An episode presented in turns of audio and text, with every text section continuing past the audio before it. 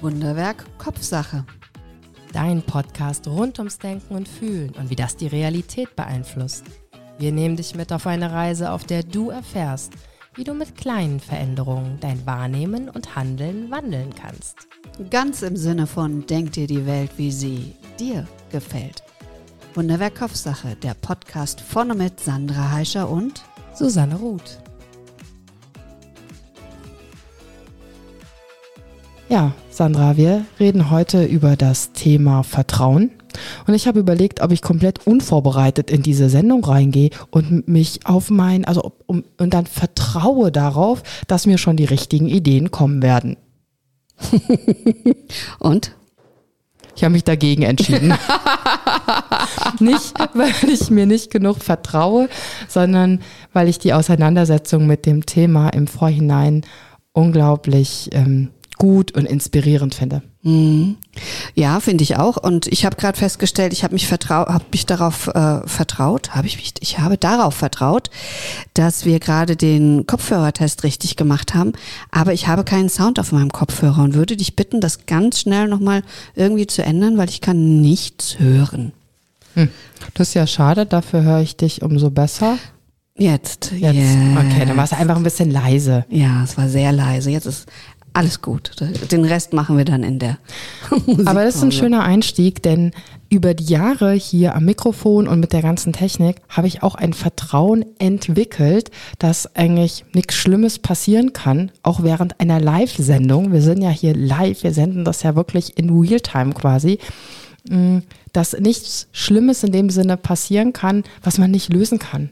Mhm. Beziehungsweise ja, was vielleicht im Moment für den Zuhörer oder Zuhörerin ein bisschen komisch oder unangenehm ist, aber mein Gott, und dann geht's einfach weiter. Und da habe ich auch ein Vertrauen entwickelt, dass ich jetzt zum Beispiel weniger Angst habe oder auch wenn du sagst, hey, ich höre hör nichts, Hilfe, SOS. Und so, ja, dann hörst halt nichts, ich höre uns ja, ist alles gut. Ja, und wie fühlt sich das für dich an? Entspannt. Das ist schön. Also Vertrauen sorgt bei dir für ein entspanntes Gefühl. Weißt du, warum ich nicht vertraut habe darauf, dass du unvorbereitet kommst? Warte mal, also nein, ich habe sogar nicht, ich, ich habe nicht darauf vertraut, dass du also ich habe darauf vertraut, dass du vorbereitet kommst. Ja, weil du bist wahrscheinlich bisher die Erfahrung gemacht hast, dass ich immer vorbereitet bin. Genau. Mhm. Und deswegen war es kein Vertrauen, das ich dir geschenkt habe. Also ich habe dir nicht vertraut, dass du unvorbereitet kommen würdest, weil wenn ich die Gewissheit habe, also wenn ich das Wissen habe, dass du vorbereitet kommst, muss ich dir nicht mehr vertrauen. In diesem Punkt. Ja, super. Es sind schon schön verschachtelte, komplizierte Sätze am Anfang der Sendung. Läuft schon richtig gut, wie immer. Ähm, voller Einstieg. Also ich glaube, wir haben ja jetzt schon in dem ersten Moment ganz, ganz viele Sachen angeschnitten, ähm, was mit dem Thema Vertrauen zu tun hat. Und ich habe tatsächlich eine, ja, Befürchtung will ich es gar nicht nennen, sondern eher, ich schmunzel immer dabei, wenn ich ähm, darüber nachdenke, denn ich glaube, dass wir immer und immer und immer wieder im Laufe dieser Sendung zu uns selbst zurückkommen werden, nämlich zu dem Selbstvertrauen. Was meinst du? Mhm. ja, ich möchte jetzt eine Antwort haben. nee, bei mir ist das nicht vorgesehen im Konzept. Das ist ein Bestandteil von dreien, aber es ist nicht, mhm, meine, mein Gegenüber nickt. Ich glaube, die Zahl drei haben wir in unserer Vorbereitung unbewusst voneinander ähm, selbst definiert ähm, und haben es gleich wahrscheinlich herausgefunden. Wir müssen verschiedene Quellen in Zukunft nutzen. Nein, sie schüttelt den Kopf. Nee, finde ich gar nicht, weil selbst wenn wir dieselben Quellen nutzen, jeder liest was anderes, jeden mhm. spricht was anderes an. Also von daher ähm, können wir ruhig weiter jeder im Internet suchen und müssen jetzt nicht auf ähm, ältere Lexikas zurückgreifen.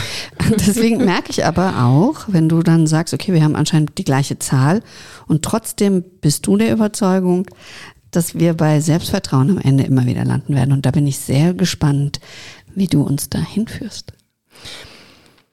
Ja, fangen wir doch vielleicht bei den drei Punkten an, die wir, da bin ich jetzt schon mal gespannt, die du und die ich gefunden haben. Also ähm, ich hau's mal raus jetzt. Mhm. Ich habe einmal das Vertrauen, eben das Selbstvertrauen gefunden, so für mich definiert, dann das Vertrauen zu anderen.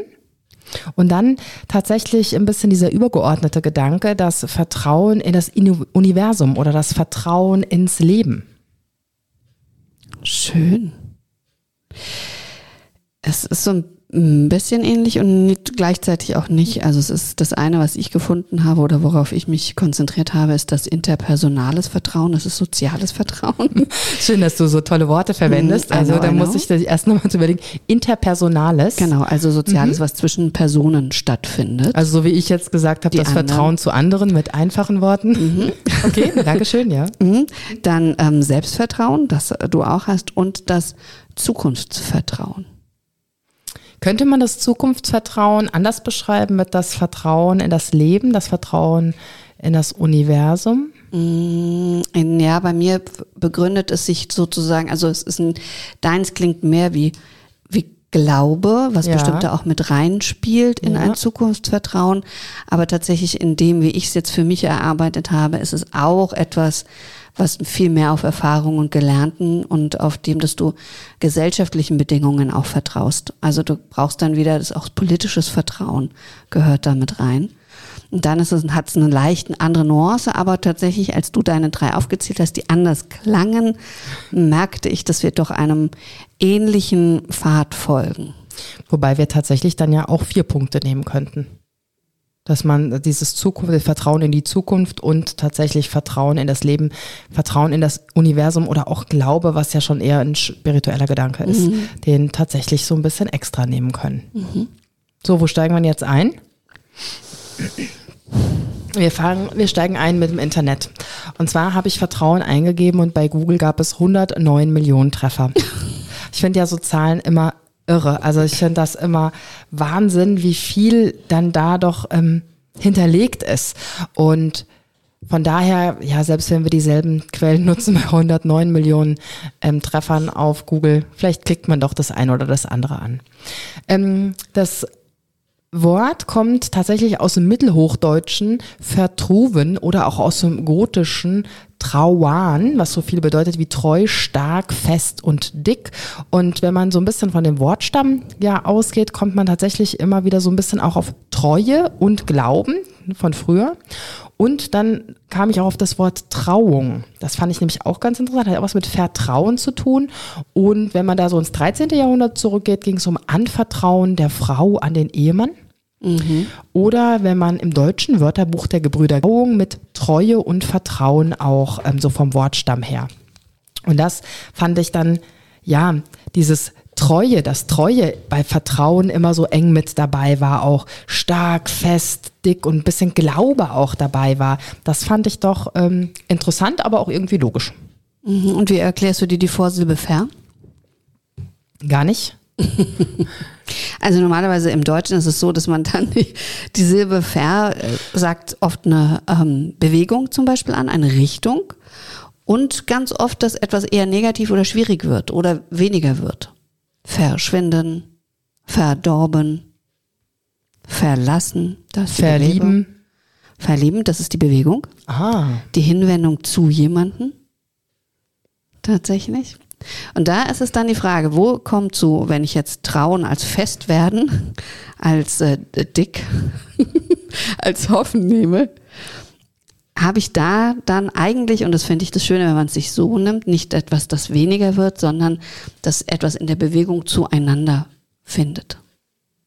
Das ist so das, was ich für mich da rausgenommen habe und gesagt habe, das finde ich eigentlich schön, weil ich, so wie du sagst, mit dem ähm, sich trauen, da ist das Fair gar nicht drin, aber dass das ja auch diese Hinwendung zueinander ist, die Bewegung aufeinander zu. Boah, dem habe ich nichts hinzuzufügen. Ich finde das unglaublich interessant mit dem Pferd. Das war mir überhaupt nicht bewusst, habe ich mir noch nie Gedanken drüber gemacht. Mhm. Und ich habe noch die Verbindung dazu, das mag ich sehr gerne, weil das aus einer ähm, sehr berührenden Geschichte ist im Vertrauen auch sich vertraut machen, also sich mit etwas bekannt machen, sich mit etwas beschäftigen, Zeit investieren und dadurch eine Art Beziehung zu etwas oder jemanden aufzubauen. Sehr schön, sich vertraut machen, das gefällt mir. Mhm. Mit Zeit investieren, wow. Ich höre aktuell auch sehr gern einen englischen Podcast und da kam ich auf ja, das Englische beziehungsweise die englischen Wörter für Vertrauen, das fand ich ganz interessant, dass es da tatsächlich drei gibt. Nämlich Faith, Confidence und Trust. Und zwar Faith eher im Sinne von Glauben. Genau, wollte der ich Glaube, sagen. aber kam auch unter Vertrauen tatsächlich. Ähm, Confidence, wenn ich einer Person vertraue, der Charaktereigenschaft oder auch den Fähigkeiten einer Person und da in dem Zusammenhang auch Self-Confidence. Und Trust im Allgemeinen auf eine Sache vertrauen oder ähm, eher auch allgemein auf jemanden vertrauen. Und ich fand es aber interessant, dass es da unterschiedliche Worte für gibt. Also Trust und Confidence, ich würde Faith jetzt mal so ein bisschen ausklammern. Ja, du grinst schon wieder, was möchtest du denn sagen? Ich grinse, weil ich denke. Das ist doch schon mal schön. Das ist Also, schon mal schön. Ich habe dann immer das Gefühl, oh jetzt, ich habe jetzt was rausgesucht. Ich freue mich wie Bolle, dass ich was gefunden habe, ne? Confidence und ähm, Trust und dann grinst und dann denke ich, okay, und jetzt, jetzt wird's. Na, ich finde es total spannend, dass du es raussuchst. Ich finde es total spannend, ähm, dass du es so spannend findest. oh, das klang gemein, soll es gar nicht sein. Mm, Wir haben diese Wörter, diese unterschiedlichen ja auch. Vertrauen. Confidence, also ist das Selbstvertrauen, ist das Selbstvertrauen. Vertrauen in etwas? Also die deutsche Sprache ist dann halt vielleicht etwas schwieriger. Die Gewissheit haben kann ja auch sein, also dass man, dass ich mich auf etwas verlasse, ist auch Vertrauen. Also das sind ich könnte so ähnliche Worte auch heranziehen, die uns wahrscheinlich in dem Moment oder dir in dem Moment nicht eingefallen sind, weil du ja nach dem Wort Vertrauen geschaut hast. Und wenn du jetzt quasi wahrscheinlich Confidence eingeben würdest und vice versa suchen würdest, würde dir für dieses Wort im Deutschen einige andere Begriffe vorgeschlagen werden. Und das ist, glaube ich, das ist ja wie das ist so, dass du auch da wieder der Kontext, die Beziehung, die die Wörter zueinander haben, dann auch in unserem Sprachgebrauch, das war wieder zu verschachtelte Sätze. Ähm, also ich finde es auch schön. Ich finde es schön, dass weil du es nochmal anerkennst. Ich glaube mir so ein bisschen. Nein. also was du, ich glaube, was du sagen möchtest, ist, dass wir auch im Deutschen, also dass Deutsch eine wunderschöne Sprache ist, dass wir auch ganz tolle Worte haben und dass ähm, sich dafür vielleicht auch was finden würde. Wobei mir würde nichts einfallen. Na, ich finde, Jetzt du hast wieder aktuell. die Trias, also die drei Ja, gefunden, genau. die wir auch haben. Das fand ich dann auch so interessant, ja. Genau. Und wir haben es halt dann irgendwie, wir haben quasi Vertrauen in oder Vertrauen, dann noch einen Zusatz dazu, um das Ganze zu beschreiben. Mhm. Ja. Glaube. Also ähm, Glaube ist ja quasi eins ja, von den Gottvertrauen, ne? So, wenn man in die Richtung Gott vertrauen oder auch dann eben das Vertrauen in das Universum, Vertrauen ins Leben, Vertrauen in sich selbst, Vertrauen in andere. Also das ist ja immer so das, ne? Dass wir dann diesen Zusatz haben. Es geht doch gar nicht ohne. Also ich hatte, das war auch in der Recherche interessant, ähm, habe ich, wollte ich die Unterschiede zwischen Glauben und Vertrauen mal gucken, was mir das Netz dazu anbietet. Ich habe diesmal nicht die künstliche Intelligenz befragt. Und tatsächlich gab es keine Antwort, weil die Antwort war immer, Glaube heißt Vertrauen. Glauben ist Vertrauen. Vertrauen ist Glauben. Also es ist eben, dass du auch Vertrauen immer nur in dem Moment brauchst und nutzt, wo du keine absolute Gewissheit hast. Boah, jetzt denke ich aber richtig dolle gerade nach. Hm, Vertrauen ist für mich oder ist ein Gefühl.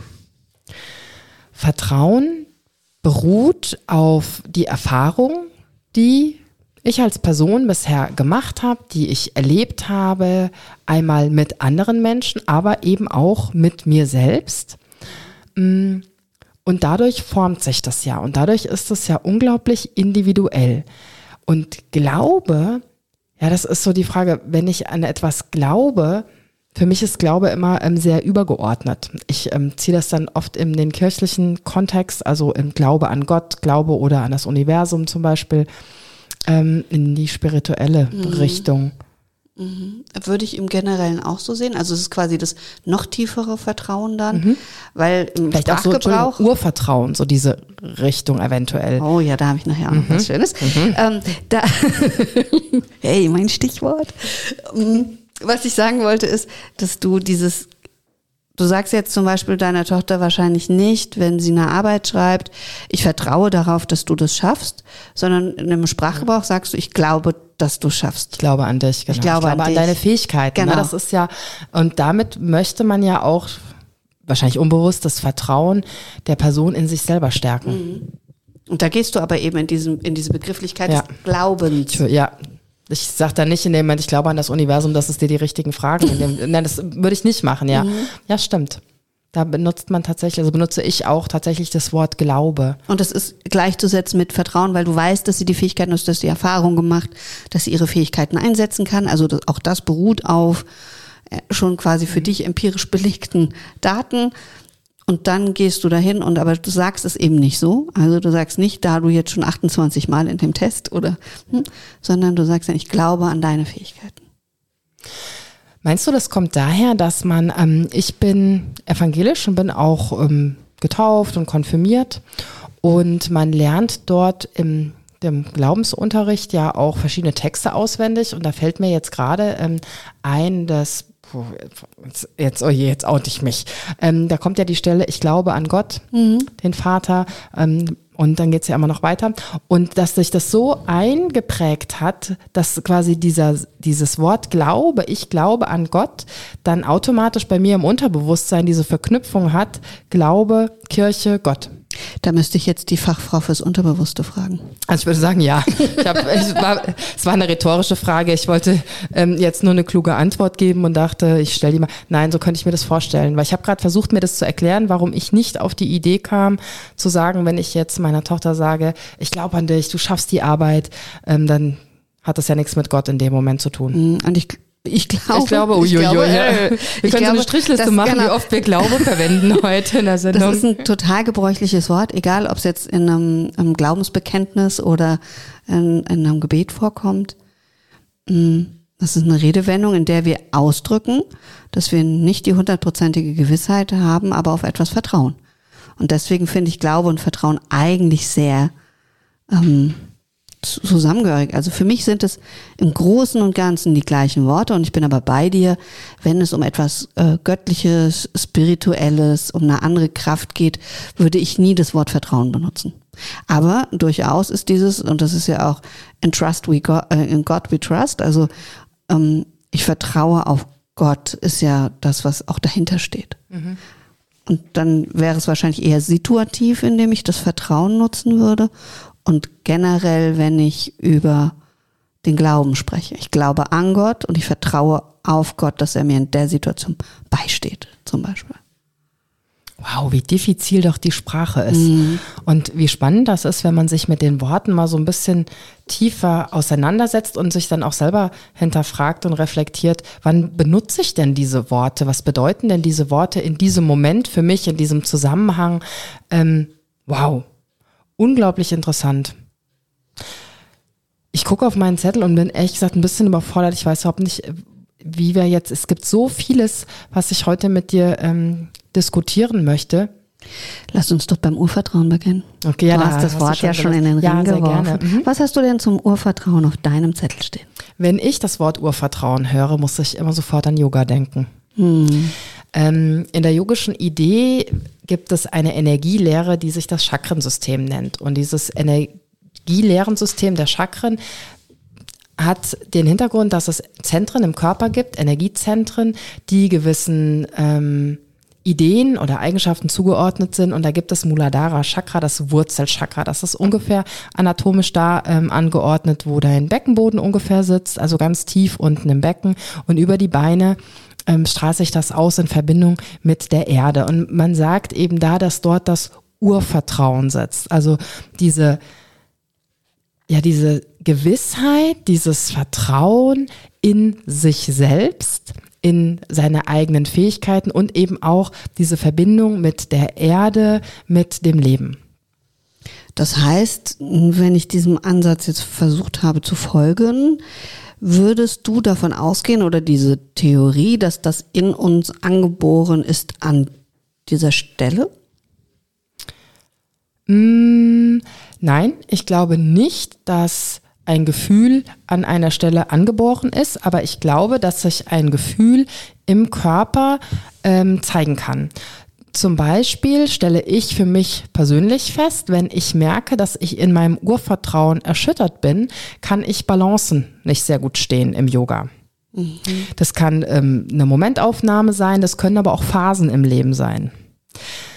Ähm, wenn schwere Entscheidungen bei mir anstehen, kann es sein, dass ich interessanterweise linke hintere Oberschenkelseite ähm, da ein Thema bekomme und vertraue in dem Moment darauf, wenn es nicht anatomisches irgendwas war, dass ich mir einen Muskel gezerrt habe oder so, ähm, wenn es halt mal ein bisschen zwickt, mh, dass wenn zum Beispiel diese Entscheidung getroffen ist und ich wieder so in meine Kraft, in meine Stärke, zu mir selbst, in mein Vertrauen, in dieses Urvertrauen, auch in das Leben wieder zurückgefunden habe, dass dann tatsächlich die ähm, Beschwerden aufhören. Klingt ein bisschen mystisch, ne? Klingt spannend, könnte man sich auf ganz viele Arten. Ich würde es gar nicht ins Mystische. Ich glaube, da, da, könnten wir jetzt ganz viele wilde Theorien, die einen rationaler, die anderen weniger rational entwickeln. Für mich ist immer noch nicht die Frage geklärt, wie ist dieses Urvertrauen in dich hineingekommen, damit es dann mal mehr oder weniger dich in die Balance oder die Disbalance bringt. Ja, also da habe ich zwei Theorien zu. Ähm, Theorie Nummer eins, es ist ein Teil, weil Teil mit dir auf die Welt gekommen und der andere Teil, was ja oft gesagt wird, wird im ersten bis sechsten Lebensjahr gebildet. Und da ist total interessant. Da gibt's auch eine Theorie, dass die Chakren, dass man alle sieben Jahre die Chakren von unten nach oben durchwandert. Und ich finde das unglaublich interessant, weil das tatsächlich ähm, von der Interpretation her sehr gut möglich ist, dass ähm, ja überein wie sag mal, übereinzunehmen, übereinstimmt. Also ne, ja, eins bis sieben, Muladhara Chakra, da wird so das Urvertrauen ja auch maßgeblich gebildet. Und danach ähm, würden wir eins höher, höher wandern ins Sakralchakra, wo es darum geht, sich selbst zu finden, sich selbst zu erkennen. Wenn wir überlegen, sieben bis 14, Pubertät, man nimmt wahr, ist man ähm, Mann, ist man Frau oder ist man was anderes, was möchte man sein, wer ist man? Spannend. Also ja. was ich total spannend finde, ich finde es toll.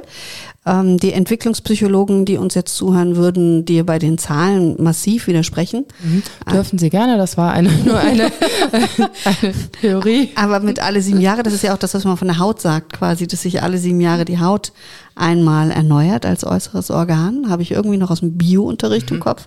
Der ist lange her. Toll. Ich würde nicht ja. Vor allem die Zahl 7 ist halt auch echt schön, ne? Genau. Also das ist ja, ja auch, auch eine, auch diese Zahl hat ja wieder ganz viel Bewandtnis. Mhm.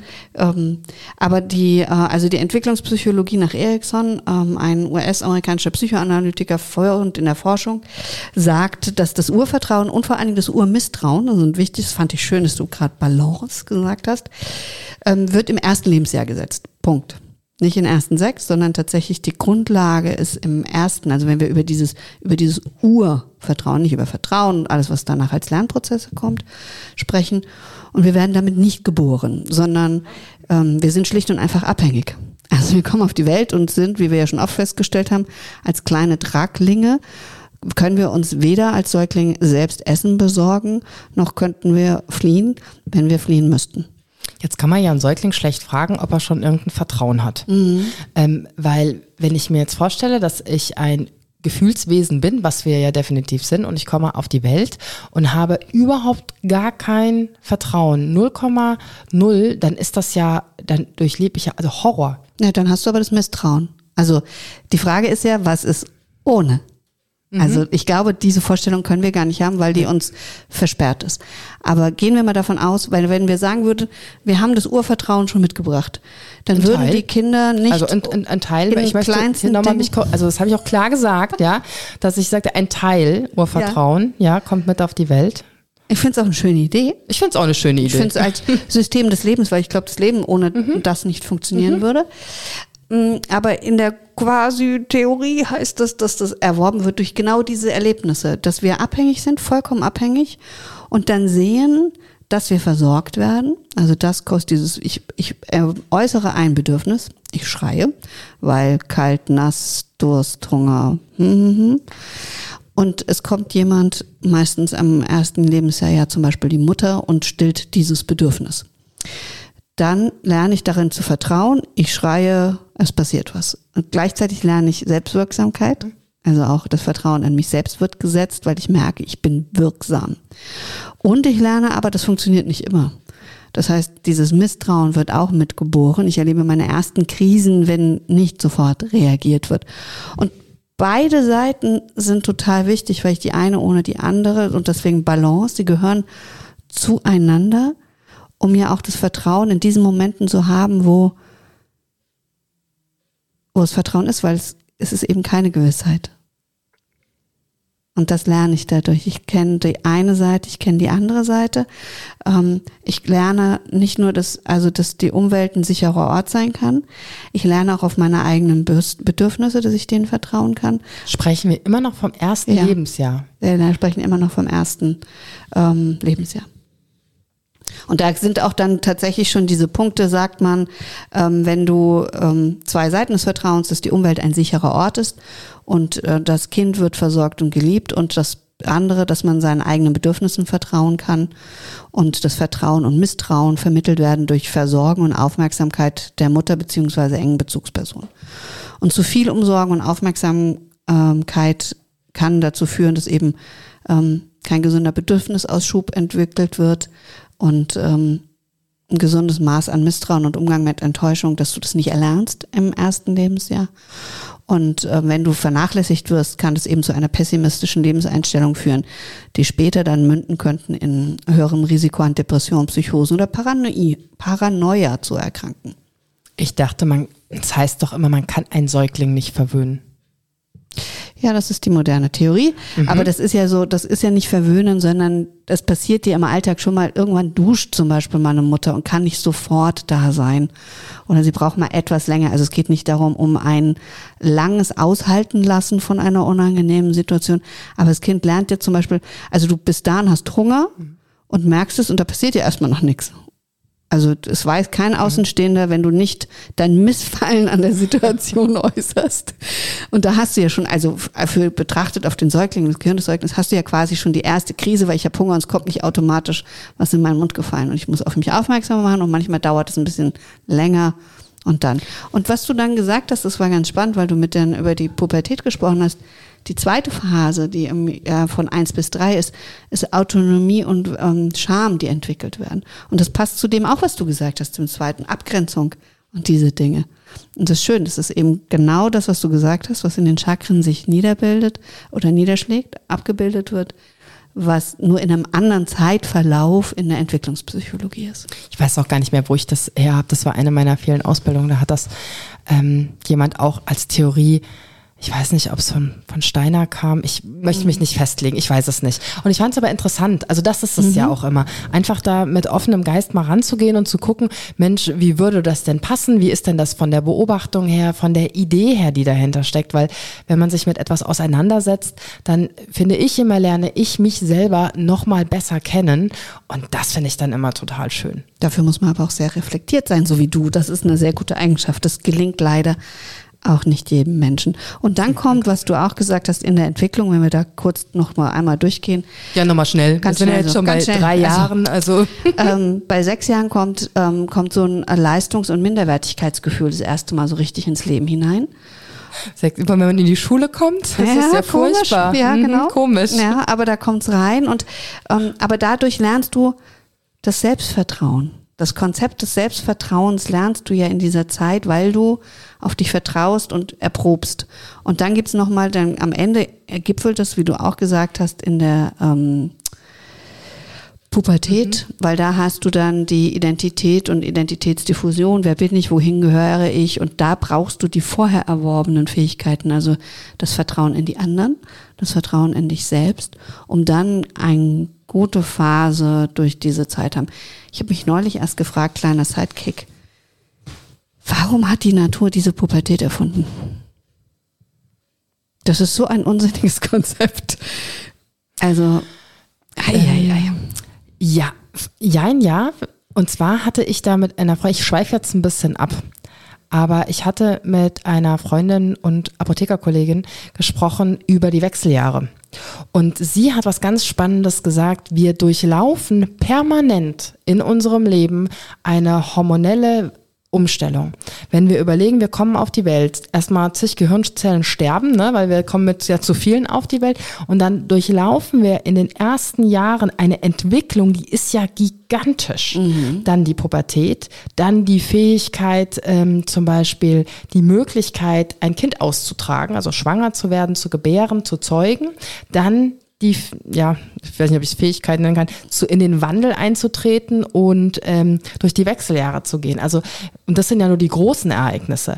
Wenn wir überlegen, wir Frauen unterliegen ja einem Vier-Wochen-Zyklus. Also es ist ein permanenter Wandel ungefähr. Männer mhm. unterliegen auch einem Zyklus, den man, glaube ich, überhaupt noch nicht so richtig kennt. Also von daher die Pubertät, alles ordnet sich neu, alles richtet sich aus. Und ja gut, es geht ja darum, dann in ein zeugungsfähiges Alter zu kommen, wo ich Nachwuchs ähm, ja, erzeugen kann, gebären kann, austragen kann. Um, das klingt so unromantisch, wenn nee, ich das aber so was, sage. Ja, nein, Oder? nein, also mhm. das, das Prinzip ist ja super. Das ist dir klar, das Prinzip findest du super, okay, gut. Ja, gut, dass ich es nochmal gesagt habe, ne? Aber wenn du, wenn du sozusagen von der Natur ausgehst, ja. ähm, Überleben der Fittesten, und das ja quasi alles, bevor wir jetzt in dieser netten Welt leben, in der wir jetzt leben, also auch nur nett an bestimmten äh, Teilen dieser Erde, aber gut, dann ist es doch eigentlich total unsinnig, dass wenn du es quasi fast endlich geschafft hast, alleine zu überleben in der Wildnis, dass du dann ein Gehirn umgebaut wird, in dem Sinne, dass quasi das, was du wirklich zum Überleben brauchst, also kluge Entscheidungen zu treffen, äh, Frontallappen, du bist unsere Gehirnspezialistin. Also, dass diese, diese Reifungsprozesse für Abwägen von, ist das jetzt riskant oder nicht, die werden ja in der Pubertät als letztes gebildet. Vorher geht ja Risiko raus, Wagnis, verrückte Gedanken, nicht klar denken können. Und wenn ich mir das jetzt vorstelle in unserer geliebten Säbelzahntigerzeit, denke ich mir, was ist das für ein unsinniges Konstrukt von der Natur, diesen Umbau stattfinden. Sie könnte ja quasi die Reifung der, des Geschlechts auch ohne diese ganzen Verwicklungen erzeugen. Also das ist jetzt nur ein Gedankengang. Aber wenn man mal überlegt, dass wir früher ja nicht alleine, also nicht alleine gelebt haben, sondern in einer Sippe, dass es in der Sippe jede Altersstruktur gab.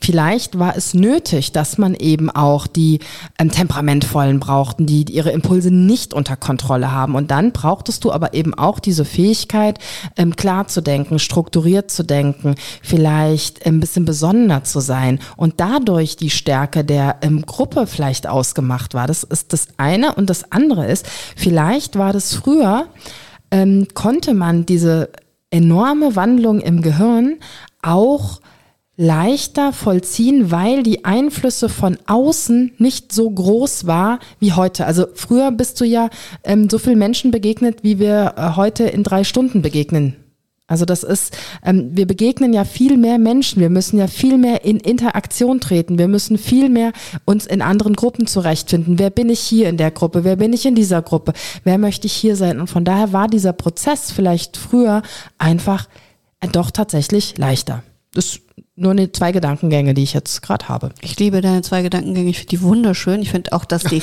ich bin quasi, auch ganz überrascht, wo die jetzt herkamen. Also mit dem ähm, brauch nicht vorbereitet für die Sendung sein, hätte ich vielleicht doch drauf vertrauen können. Aber du hast das auch sehr schön die Frage gestellt, hat mich sehr zum An Nachdenken angeregt. Vielen Dank. Ich danke dir. Also ich finde wirklich die Antwort äh, zum einen, dass das etwas, was teilweise ja für Eltern und Umgebende echt schwierig ist, die Pubertät, eigentlich was so Schönes ist, dass es eine Gruppe bereichert haben könnte zu einer anderen Zeit. Also ich glaube, es tut sie immer noch, aber in einer anderen Art und Weise und auch, dass es komplizierter geworden ist, heutzutage eine Pubertät zu haben. Und ich glaube auch, dass wir ihr tatsächlich gesellschaftlich mehr Raum geben und deswegen auch der Raum genommen wird. Ich glaube, zu anderen Zeiten gab es diesen Raum für Pubertierende nicht. Da ging es viel in Rückzug, da haben wir viel, also ich glaube, es war nicht so nach außen wirkend. Bin ich mir ziemlich sicher. Ähm, ich habe sowieso das Gefühl, dass wir viel in unserer Gesellschaft ähm, diese Schwankungen einfach nicht ausleben oder zulassen können. Also dass wir viel, ähm, zumindest ist das mein Gefühl, funktionieren müssen. Also auch ähm, von den Gefühlen her, man ja, soll glücklich sein, man soll motiviert sein, man soll ähm, freundlich sein. Also freundlich soll man auch definitiv zu anderen sein, kann man auch sein, wenn man gerade nicht glücklich ist. Aber ähm, das ist, ja, ich habe einfach oft das Gefühl, dass man gar nicht die Zeit hat, zu wirklich zu fühlen und dieses Gefühl auch zu verarbeiten, sondern es muss immer weitergehen und weitergehen und weitergehen. Also auch, ähm, um nochmal auf die Periode der Frau zum Beispiel zurückzusprechen. Ähm, ja, wenn es einem da emotional oder auch körperlich, ne, das kann ja unter Umständen auch sehr schmerzhaft sein, nicht gut geht, dass man sich vielleicht einfach mal zurückziehen kann. Aber es geht nicht. Das Leben geht ja einfach weiter. spannend, eines meiner Lieblingsworte, mhm. weil ich genau das Gegenteil erlebe.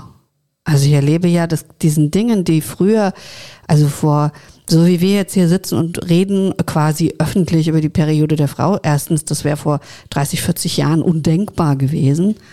Ähm, und es gibt ja die ähm, Aktivisten und es gibt, glaub, ich weiß gar nicht, in welchem Land es jetzt war, die so und so viel Krankfreitage bekommen, wenn sie ihre Periode haben. Das ging neulich irgendwo durchs Netz, dass jetzt ein Land gibt, wenn die Frau ihre Periode hat, kriegt sie zusätzliche Freitage. Also nicht Freitage nach, vor Samstag, sondern freie Tage. Ähm, und dass es äh, viel mehr anerkannt ist, wenn jemand sagt, oh, ich habe meine Periode, dass man sagt, okay, dann mach doch langsam, zieh dich ein bisschen zurück. Ja, ich bin bei dir, wir müssen sehr viel funktionieren auf vielen Ebenen. Aber ich glaube tatsächlich, dass diese anderen Auswüchse viel stärker werden. Persönliche Befindlichkeiten, persönliche und gar nicht kritisch gesehen, weil man hat diese Befindlichkeiten. Aber dass diese persönlichen Momente in, in unserer Gesellschaft einen unfassbaren Raum einnehmen teilweise was es auch wieder schwierig macht. Und damit wären wir wieder beim Thema Balance. Da möchte ich jetzt gleich nochmal einsteigen.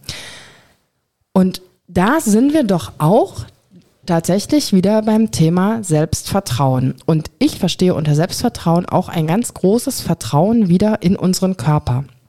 Ich habe teilweise das Gefühl, dass wir Menschen das Vertrauen und den Kontakt in unseren Körper etwas verlieren.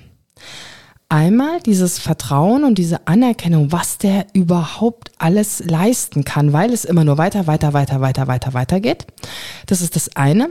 Und auf der anderen Seite tatsächlich wieder dieses, oh Gott, was geht da alles in meinem Körper vor? Das ist ja so gigantisch und dann diese Schwierigkeit, irgendwo damit zurechtzukommen. Und da so eine Balance zu finden, finde ich unglaublich ähm, schwierig. Das habe ich noch nicht ganz verstanden. Okay, ich versuche es nochmal etwas zu erklären, ähm, dass ich also wir hatten ja gerade darüber gesprochen, du hast gesagt, dass du das Gefühl hast, dass aktuell man mehr Raum hat, sich selber zu fühlen oder auch ähm, die Bedürfnisse denen man unterliegt, sei es jetzt durch hormonelle Schwankungen oder auch sonstige Schwankungen, die man im Leben hat, dass man denen mehr nachgehen kann.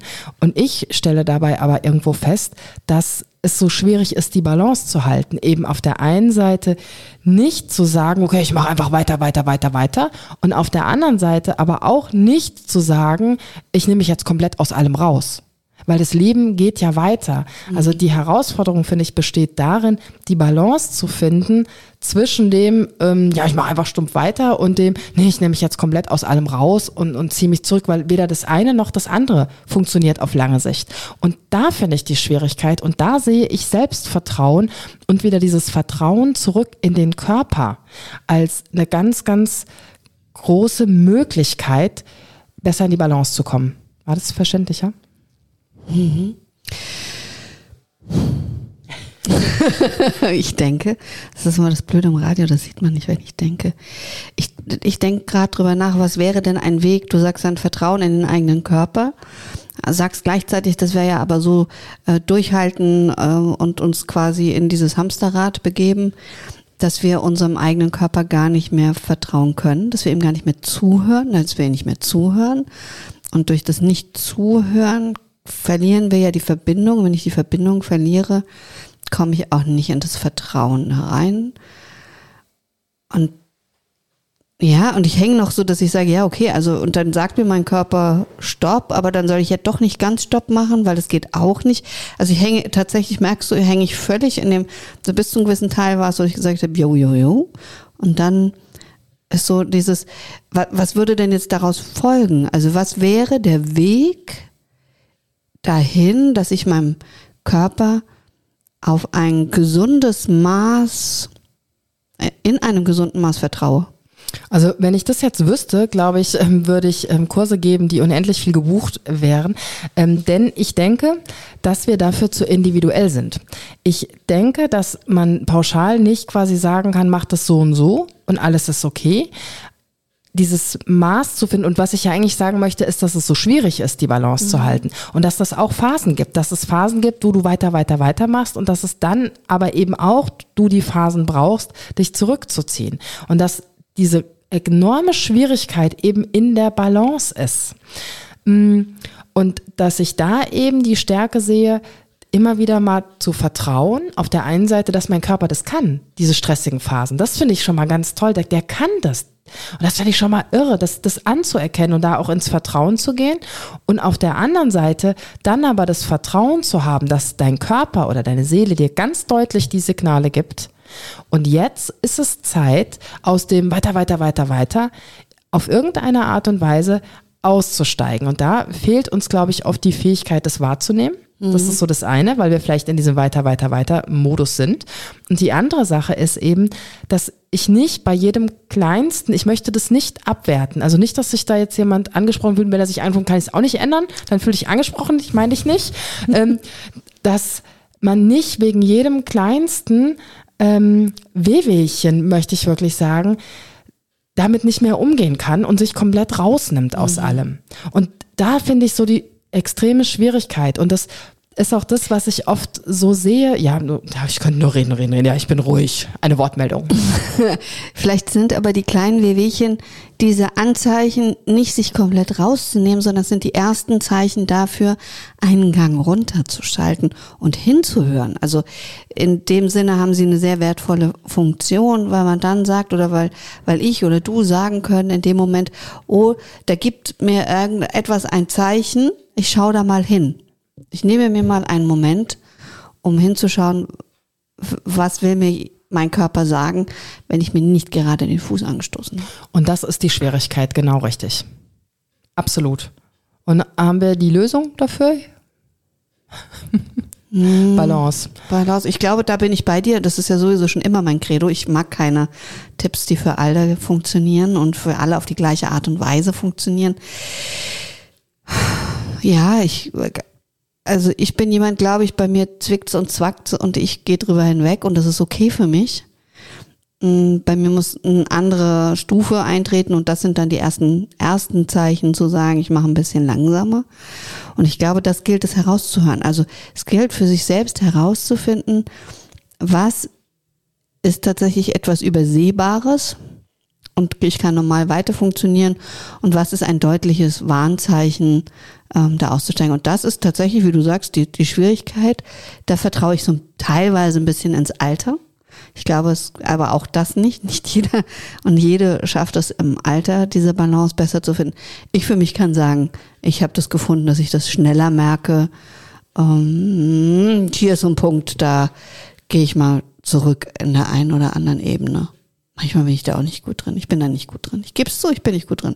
Aber ich habe aber ich habe nicht okay, das wir Gefühl, nochmal zurück. Das Alter nützt auch nichts, okay? Doch, aber aber ich glaube, nein, ich, ich glaube, in meiner Person ist es so, dass es mich nicht besonders belastet in den größten Teilen. Und deswegen ist es nicht schlimm, dass ich da nicht in der Balance zwischen Entspannung und Nicht-Entspannung oder irgendwas bin, sondern mein, ich habe, ja, ihr versteht, was ich meine oder auch nicht, dann ist auch nicht schlimm.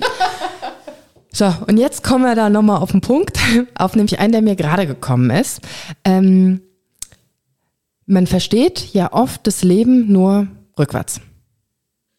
Das heißt, manchmal passieren ja wirklich schlimme Dinge im Leben. Krankheiten, die man vielleicht hätte kommen sehen können, müssen, sollen, dürfen, was auch immer. Und da wäre jetzt meine Frage. Ich muss da tatsächlich auch an mich denken. Ich habe ja ähm, eine seltene rheumatische Erkrankung hinter mir, die mich wirklich dahin gestreckt hat. Und natürlich ist es rückblickend ganz oft so, dass ich sage, das ist so logisch, dass so etwas kommen musste, wie was mein Körper mitgemacht hat, was ich ihm letztendlich auch zugemutet habe, muss man ganz klar sagen. Ähm, und trotzdem habe ich es nicht gemerkt, habe es nicht im richtigen Moment konnte ich dagegen steuern. Und dann ist die Frage, ein bisschen dieses Vertrauen in das Leben zu haben. Jetzt nicht unbedingt, ich finde das immer so schwierig, du merkst, wie ich stottere.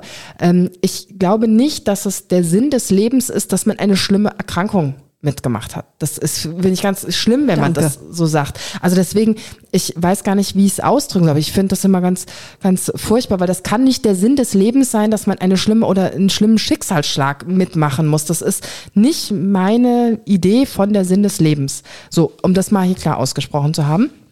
Und doch würde ich manchmal so gern drauf vertrauen, dass vielleicht dieses, was ich ähm, durchgemacht habe, für mich schon irgendwo ich will, ja, einen Sinn hat oder ich gebe ihm jetzt nachträglich den Sinn. Also wo ich eigentlich drauf hinaus will, was ich jetzt auch ähm, bei meinem ganzen Rumgestammel ähm, gar nicht mehr klar gefunden habe, ist Vertrauen in das Leben, Vertrauen in das Universum. Gibt's das? Ist das da? Zeigt sich das irgendwie?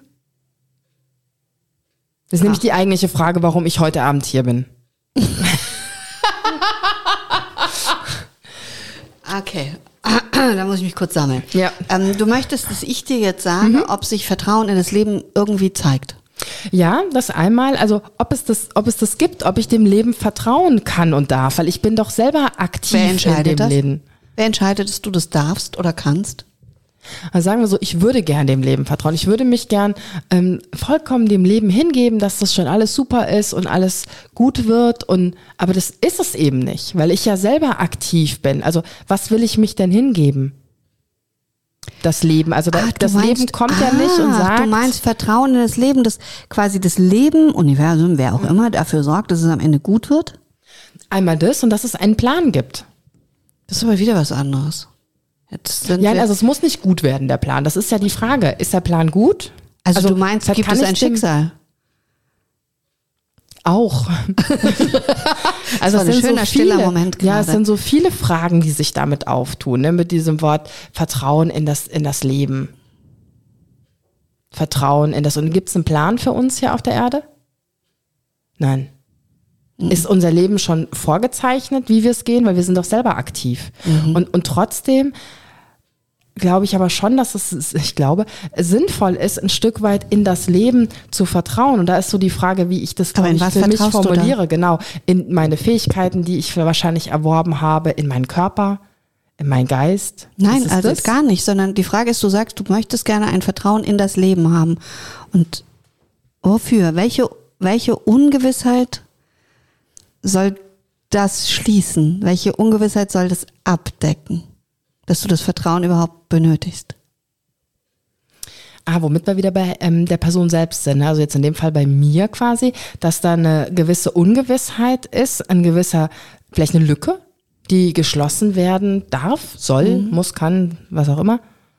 Ja, also du, äh, du hast ja ein Bedürfnis in dir in dem Moment. Irgendwas quält, also das Wort ist sehr groß, aber du weißt, was ich meine. Also irgendwas treibt dich um mit dieser Frage, die ich mir jetzt zum Beispiel noch nicht gestellt habe. Aha, interessant. Mhm. Stellt die sich nicht jeder irgendwann mal im Laufe des Lebens? Ich weiß also nicht. Also ich habe ja vielleicht noch Leben, wo die vorkommen kann. Mhm. Mm, also Meinst du jetzt die Sinnfrage oder die, ich vertraue, dass das Leben irgendeinen Plan für mich hat? Dann würde ich erstmal bei der zweiten Variante bleiben. Ich vertraue darauf, dass das Leben irgendeinen Plan für mich hat. Ich nicht. Und das ist die Frage, also ich, das ist jetzt zwar keine Aussage, die ich, sondern das ist so meine Frage. Also war der Plan meines Lebens, dass ich diese Rheumaerkrankung durchgemacht habe, oder war ich ähm, natürlich auch Aktivator des Ganzen. Also hätte ich viele andere Entscheidungen getroffen, wäre es ja wahrscheinlich nicht so gekommen. Und das Leben entscheidet ja nicht für mich, sondern ich entscheide. Also gibt es eine übergeordnete Instanz, in die ich vertrauen kann?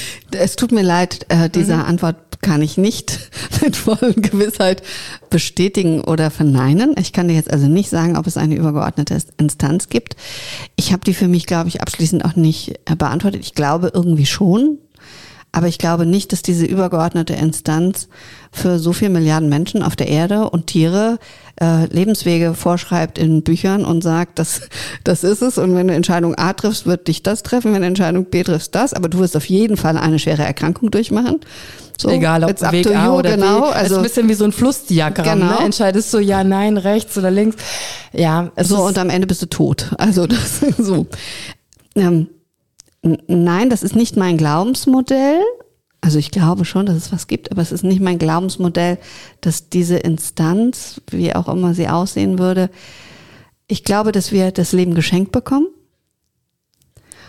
und dass es an uns ist, was wir daraus machen. Wir werden in ein bestimmtes Leben hineingeboren und wir können alles, weil wir sind keine Bäume. Wir können uns verändern, wir können uns bewegen und haben alle Macht der Welt mitbekommen, wenn wir diese anderen schwierigen hormonellen Phasen durchgestanden haben, etwas grundlegend zu gestalten. Und ich würde, es würde mir innerlich völlig widerstreben zu sagen, da hat jemand anders meinen Plan geschrieben. Ich will nicht, dass mein Plan geschrieben ist. Wenn wir jetzt nochmal bei dieser mm, spirituellen Gedanken bleiben, an, den, an das Vertrauen in eine übergeordnete, ich nenne es jetzt mal Instanz. Ich meine, man wir Menschen haben ja schon seit Ewigkeiten an eine übergeordnete Instanz geglaubt. Ich habe immer oft das Gefühl, dass das ursprünglich daher kam, dass wir uns so viele Sachen nicht erklären konnten, die passiert und dass man dann halt Götter braucht, einen Sonnengott, einen Donnergott oder was auch immer, um das Ganze zu erklären und um da auch so ein bisschen von unserer Unwissenheit abzugeben. Mhm. Und das wäre natürlich jetzt die Frage, jetzt wo ich das sage, ist es ganz interessant, wie sich das in meinem Kopf anders formt, ob wir nicht auch immer noch ein Stück von unserer Unwissenheit, die wir eben haben, ähm, warum sind wir hier, hat das Ganze einen Sinn, warum bin ich in dieses Leben geboren, war das jetzt Zufall oder nicht, habe ich äh, Erinnerungen an ein anderes Leben, bilde ich mir das nur ein, halluziniere ich, träume ich oder was auch immer, das könnte ich jetzt, glaube ich, noch ein bisschen länger so weiterführen. Ähm, dass, Spannend. das auch so eine Sache ist von, man möchte einfach Unwissenheit schließen. Unwissenheit und ich glaube, also wenn ich von mir ausgehe, diese Fragen, die du dir stellst, haben vielleicht mal irgendwo, sind die vielleicht mal durch meinen Kosmos geflogen. Aber vielmehr komme ich an den Stellen ran, wo ich ähm, Hoffnung brauche. Und da. Und wenn ich doch vielleicht Vertrauen in eine übergeordnete ja. Instanz habe, kann ich da dann nicht vielleicht quasi, dass da noch was ist, dass da noch eine Energie, Universum, Gott, was auch immer ist, was mir in Momenten, die ich mir nicht erklären kann, in Momenten, die für mich und mein Gehirn nicht lösbar oder ähm, sind, worauf zurückgreifen kann. Ja, ich glaube, dass es wow. eine Krücke ist dann in dem Moment zum Beispiel. Also, dass ich zum Beispiel, wenn jemand schwer erkrankt ist, dass ich nachts im Bett liege und bete, bitte lasst es gut werden lass, das, lass uns das gut überstehen. Oder wenn man Angst hat, in einer Angstsituation, zum Beispiel in einem Flugzeug oder so, dass dann die Stoßgebete kommen.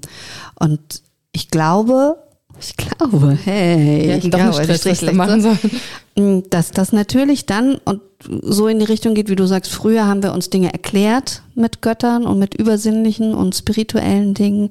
Und jetzt ist es ganz oft, ähm, was Hoffnungsgebenden, was mich tragen lässt, was ich alleine nicht tragen kann. Und ich glaube, wenn es eine spirituelle Energie gibt, dann ist das auch Bestandteil ihrer Kraft und Bestandteil ihres Wesens. Hey, das klingt jetzt uns Hoffnung geben quasi und uns stärken, uns stärken. durch die Situation zu tragen, nicht die Situation gut zu machen und nicht die Situation zum Guten zu wenden, aber uns die Kraft zu geben, dass wir diese Situation aushalten, aushalten. Ich wollte es gerade, das Wort kam ja auch gerade wieder. Und genau in dem Zusammenhang, ich habe das auch hier auf meinem Blatt in die Ecke von Universum und Leben geschrieben, geht auch ganz viel darum, um Kontrolle loslassen und gewisse Erwartungen loslassen. Weil oft sind das ja zum Beispiel eine Erkrankung, das hast du erstmal nicht unter Kontrolle. Mhm. Und das ist auch tatsächlich ein Punkt, wo ich ja immer noch der Meinung bin, dass das ganz wesentlich zu meiner Genesung beigetragen hat, dass ich komplett die Kontrolle dieser Erkrankung losgelassen habe. Und da frage ich mich immer noch, weil ich erinnere mich sehr gut, dass ich bei einem Arzt saß und wir darüber gesprochen haben und ich ihm sehr ähm, lebens für mich entscheidende und essentielle Fragen gestellt habe. Also vielen Dank nochmal. Ich weiß gar nicht mehr, wie der Arzt hieß es schon so lange her, dass er so ähm, zugehört hat und dass es so ein tiefsinniges Gespräch auch war. Und in dem Moment hatte ich ein ganz tiefes Vertrauen in meinen Körper und es weiß ich nicht, wo das herkam. Vielleicht wurde es mir vom Universum geschickt. Nein, ich weiß es nicht. Aber diese Hoffnung und dieses ganz tiefe Vertrauen, dass ich wieder gesund werden werde. Mhm. Und das ist auch eingetreten. Und ja, nix und. Mhm, Willst du die Frage nach dem Sinn noch erläutern oder lassen wir die heute mal zur Seite fallen? Ähm, kannst du die Frage, was soll ich denn erläutern? Ob das Leben einen Sinn hat? Mhm. Muss es einen haben? Das ist eine gute Frage, weil ich bin natürlich auf dieses ähm, Vertrauen, dass das Leben einen Sinn hat, bin ich ein bisschen drauf gestoßen, als ich nochmal im yogischen Kontext auch nach Vertrauen gesucht habe. Und da gibt es tatsächlich, ich kannte das nicht, ich habe mich auch noch mit der Vedanta, das sind auch ähm, spirituelle yogische Texte, habe ich mich noch nicht auseinandergesetzt. Aber es gibt wohl sechs Schätze der Vedanta und da fällt Shraddha, ich weiß nicht, ob ich es richtig ausspreche, tut mir leid, geschrieben S-H-R-A-D-D-H-A, ähm, drunter und das ist eine Art Vertrauen und eben auch Glaube. Die Worte fielen da in einem Zusammenhang und das ist da eben das Vertrauen, dass das Leben einen Sinn hat, das Vertrauen in den Lebensweg. Und da habe ich dann immer noch mal so ein bisschen, ja, komme ich dann wieder so ins Straucheln ich würde das gerne glauben, mhm. dass alles einen Sinn hat oder so. Ähm, es gelingt mir aber nicht. Weil ich habe das Gefühl, wenn ich das komplett glauben würde und da so aufgehen würde, ach, dann weiß nicht, ob es ein bisschen friedvoller vielleicht wäre. Und ich auf der anderen Seite in dem Moment ja Kontrolle abgebe, was vielleicht auch ein Stück weit gut wäre ähm, und auch Erwartungen an das Leben abgebe. Mhm. Wieso? Und aber dann auch, Entschuldigung, warte, äh, meine eigene Aktivität ein bisschen abgebe. Aber Wobei das hat ja nichts mit dem Sinn zu tun. Genau, also ich wollte gerade sagen, nur weil das Leben einen Sinn hat, du weißt ja noch nicht mal welchen. ja, das stimmt. Ja. Mhm. Weißt du, also da beginnt dieses Problem ja erst. Du musst ja dann den Sinn herausfinden, im Womit idealen Fall. dann wieder bei einer Lücke wären, die zu schließen gilt. Mhm. Und die könnte ich durch Vertrauen und Glaube schließen. Mhm. Dass auch wenn ich den Sinn nicht erkenne und ihn nicht weiß, ich ihn lebe, weil das Leben ihn für mich vorsieht. Schreck.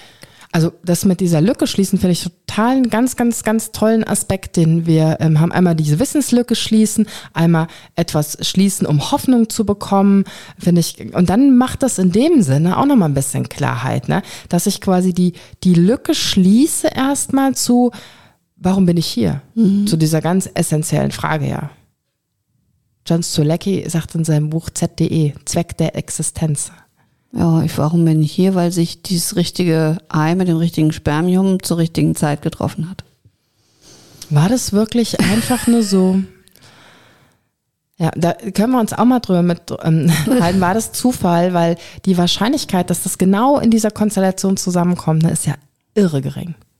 Dass das überhaupt funktioniert, ist wahnsinnig. Aber gut, da schweifen wir jetzt ab. Gut. Vertrauen.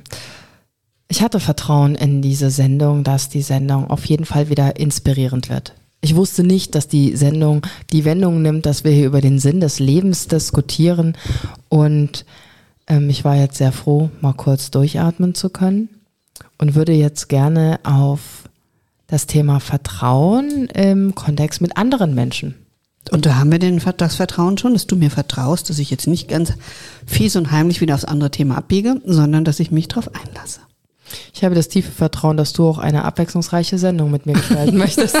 Also das könnte man jetzt ähm, sehr weit weiterführen, wobei wir natürlich beide, glaube ich, die Erfahrung gemacht haben, ähm, was uns sicherlich auch dazu gebracht hat, das immer weiterzuführen mit Wunderwerk Kopfsache, mm, dass wir ähnlich von der Idee, von der Richtung sind, der Weg, den wir gehen, ist, glaube ich, oft ein bisschen ein anderer. Wenn du mal das bildlich mal, du läufst, glaube ich, so ein bisschen geradliniger und ich tanze so drumrum, so rechts, links, rechts, links. und ähm, zwischendurch kreuzen sich unsere Wege immer mal wieder. Und die Kreuzung würde ich jetzt gern nutzen für Vertrauen und andere. Ja, ich würde auch sagen, dass diese, ich finde das ein schönes Bild mit rechts, links, rechts, links, und wie du um mich rumtanzt. Und dass das meinen geradlinigen Weg quasi, ich habe dich jetzt so mit so Seedbombs, also so mit so ähm, Blumenbomben um mich rum, weißt du, du wirfst dann manchmal mit, mit Blumen oder mit Farben oder mit Asche und ich muss dann immer so, warte mal, jetzt, ähm, und das ist schön, weil das meinen Weg total bereichert, der wäre sonst voll langweilig und du gibst mir ganz viel Inspiration und Eindrücke dadurch. Das ist ähm, enorm bereichert. Wollte ich nur kurz erwähnen. Ja, Vertrauen in anderen. Ich hatte mit meinen Kolleginnen, das ist immer das Schöne, Kurz vor unserer Sendung nutze ich eine Mittagspause und komme mit meinem großen Buch an und sage, so, it's Radio Time. Ich brauche Input von euch. Und da war einer der Sitze, und den finde ich sehr bezeichnend, Vertrauen in andere. Vertrauen ist das Kit der menschlichen Beziehung. Ich denke nach. Vertrauen ist Das Kit der Also wie Kleber Beziehung. quasi. Genau. Okay. Brauchen wir Kleber? Ja, brauchen wir. Und das ist Vertrauen. Vertrauen, ja. Nicht Liebe? Nein, Aber ohne Liebe geht Vertrauen nicht? doch. Also ich kann Menschen vertrauen, die ich nicht liebe. Okay, definiere Liebe. Okay, dann äh, machen wir es einmal zugewandt sein. Ich muss denen auch nicht zugewandt sein. Ich muss dem Ingenieur, der mein Flugzeug gewartet hat, oder der das Flugzeug gewartet hat, muss ich nicht zugewandt sein und ich muss ihn nicht lieben.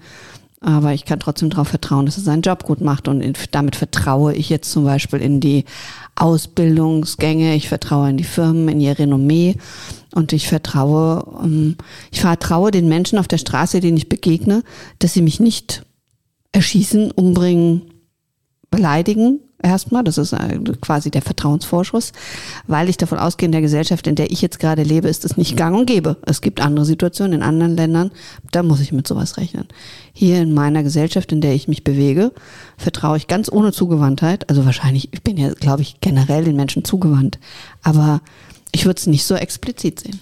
Ich hatte jetzt ähm, ein bisschen anders gedacht. Ich hatte jetzt nicht so ähm, strukturiert gedacht wie der Automechaniker, der meine Reifen wechselt und dann zum Beispiel die Schrauben wieder festmacht. Da habe ich auch Vertrauen zu und ähm, den liebe ich auch nicht. Also in dem Sinne, weil ich den kenne ich gar nicht so. Also nur um das. Schatz, was ich dir schon mal sagen wollte. Hier live übers Radio. Ui. Okay, also ich dachte in dem Moment mit dem Satz wirklich an ähm, Paarbeziehungen. Ja, also das war mein erster Gedanke. Wie das so ist, du haust einen Satz raus und man denkt, es doch Logo und man denkt aber eben über zwei komplett unterschiedliche Sachen nach. Und da gehört natürlich auch Vertrauen zu definitiv. Also wenn man jetzt eine Paarbeziehung nimmt, ähm, aber ob das so der einzige Kleber ist, der dazwischen ist, nee, glaube Nee, deswegen, nicht. also, mit menschliche Beziehung, tat- mein- ja, genau, ich allgemein. weiß das genau. Ah, ja, sehr Ja. gut. Also du bist dann bei den Paaren. Nee, da hast du natürlich recht.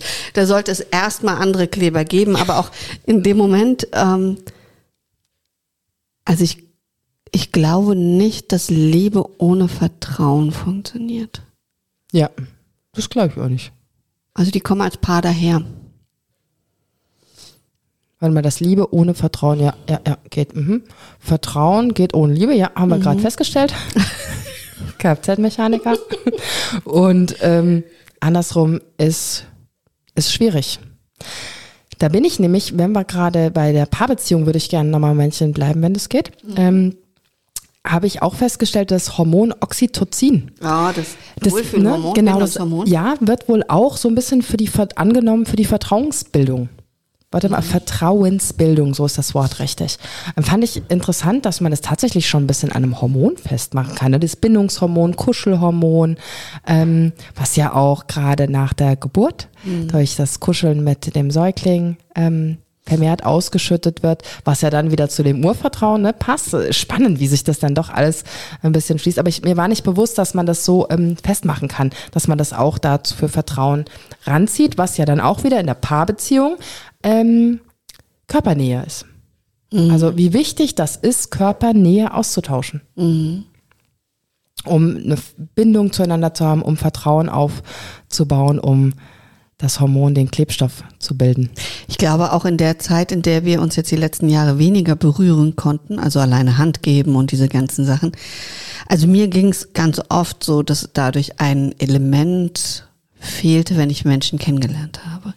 Und ich glaube, dass es dann länger gedauert hat, etwas wie Vertrauen aufzubauen, ähm, wenn mir tatsächlich der Händedruck, also ich bin niemand, der, ich muss nicht umarmt werden. Und vor allen Dingen nicht, wenn ich Menschen nicht kenne. Das brauche ich nicht wenn ich die kenne und einigermaßen vertraut mit ihnen bin, dann ist es was anderes. Aber dieser Händedruck gibt dir so viele Informationen schon mit im Erstkontakt, die, glaube ich, so eine Basis für Vertrauen legen. Unser Nervensystem braucht den Kontakt zu anderen Menschen. Unser Nervensystem, der parasympathische Teil und besonders auch der ähm, Vagusteil, von dem weiß man noch nicht so viel, braucht diese soziale Kontakte, diese Sicherheit, dieses Vertrauen, um aktiv in die Entspannung gehen zu können. Und es ist ganz, ganz wichtig für unsere Regeneration. Mhm. Es gab doch auch mal irgendwann in den, ich glaube, 50er, 60er, 40er Jahren, ich weiß nicht, irgendwo gab es dieses gruselige Experiment mit Waisenkindern, ähm, Säuglingen, die nicht berührt wurden, außer nur um den notwendigsten äh, pflegerischen Dings. Und die sind ja alle gestorben. Also tatsächlich, weil die Berührung gefehlt hat und die Interaktion, die soziale Interaktion gefehlt hat. Und eben, was ich so spannend finde, ist, dass Vertrauen nötig ist, dass wir auch entspannen können. Also Vertrauen jetzt in die Situation, in den Moment, Vertrauen vielleicht, zum Beispiel im Yoga auch, ne? Vertrauen an den Yogalehrer oder in die Yogalehrerin, dass sie schon weiß, was sie da jetzt tut. Also das muss ich sagen, dass habe ich jetzt auch über die Jahre erst noch mal mehr festgestellt und bin unglaublich dankbar, dass meine Yoga-Teilnehmer und Teilnehmerinnen mir ein Vertrauen schenken, dass sie da wirklich folgen und sich darauf einlassen. Also manchmal mache ich wirklich Sachen, wo du vielleicht denkst, oh, klingt ein bisschen spooky, ein bisschen abschreckend. Deswegen erzähle ich es jetzt auch gar nicht. Und die wissen ja auch vorher nicht, was ich dann immer mache. Das ist ganz gut. Und die voller Vertrauen da eintauchen mhm. und dieses Erleben, dieses Fühlen, die Entspannung dann so enorm gigantisch toll ist. Und wie wichtig das ist, dieses Vertrauen zu schaffen auch. Mhm. Ne? Das, und das wächst ja auch. Das hatte ich mir auch noch aufgeschrieben, das fand ich ganz toll. Vertrauen wächst in einen selbst und auch in eine andere Person. Wie du das eben schon sagtest, wenn man, wie hast du gesagt, vertrauter mit jemandem mhm. ist. Ja, finde ich ganz, ganz toll. Und da müssen wir aber auch rein investieren. Ja, und manchmal ist es, äh, das ist eine der großen, wenn ich jetzt, ich arbeite ja viel mit Teams und ganz oft wird dann gesagt, ja, wir brauchen im Team Vertrauen. Jetzt mach mal irgendwas, damit wir einander vertrauen. Jetzt wird's spannend. Jetzt kommt das eine, wirklich das einzigartige eine Tool, damit du genau. zack, bumm, in drei Sekunden Vertrauen aufbaust. Ich glaube, wir kennen aus dem Fernsehen ja alle dieses Lass dich rückwärts fallen in die Arme von jemanden oder wir laufen gemeinsam durch Kohlen, äh, Nagelbretter, whatever. Also es gibt, wir gehen klettern, wir sichern uns gegenseitig.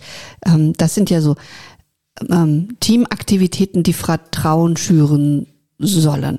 Ich glaube, dass wir ganz oft in Situationen sind, wo wir den Menschen trotzdem nicht trauen. Also wenn ich eine Teamkollegin habe, muss mit der klettern gehen, weil mein Chef das möchte, dass ich mit ihr oder ihm klettern gehe. Und dann muss ich mich ja darauf einlassen, dass die mich abseilen oder sichern. Dann hat die das in dem Moment gemacht, aber tatsächlich vertraue ich dir danach kein Deut mehr oder weniger als vorher im beruflichen Kontext. Das ist mein Erlebnis mit solchen Sachen. Es mag Menschen geben, bei denen das anders ist und es stärkt bestimmt auch die Teamzusammengehörigkeit, weil, und da kommen wir jetzt dahin, Vertrauen wächst durch gemeinsames Erleben zum Beispiel. Ja, super. So. Da sind wir wieder bei Gemeinschaft. Und durch Vertrautheit, Vertrautmachung, und das nutze ich zum Beispiel, dass ich verschiedene kleine Aktivitäten einstreue zwischen den eigentlichen Workshop-Blöcken. Also wir arbeiten zum Beispiel an irgendwas und dann gibt es so ein Zwischen, ich nenne es immer Check-in, Recheck-in nach der Pause. Und dann kommen so Spiele wie zwei Wahrheiten, eine Lüge über mich. Und man soll dann einschätzen, was ist der, die Lüge und was sind die Wahrheiten. Und das hat den Vorteil, da erzählen die Menschen was Privates von sich. Und durch dieses private Erzählen bekommt die andere Person für mich viel mehr Gestalt. Ich erfahre unterschwellig was über Werte, über Einstellungen und kann dann quasi mein Vertrauensköfferchen immer weiter aufmachen und kann sagen, so diesen Teil Vertrauen schenke ich dir auch noch. Und den, ach, das finde ich sympathisch, dass du da gelacht hast oder dass du mal Tänzerin warst oder oder. Und damit kriegst die Person Gestalt und wird mir vertraut. Und dann gebe ich, schenke ich ihr mehr Vertrauen. Fantastisch. Vielen Dank, dass du das mit uns geteilt hast.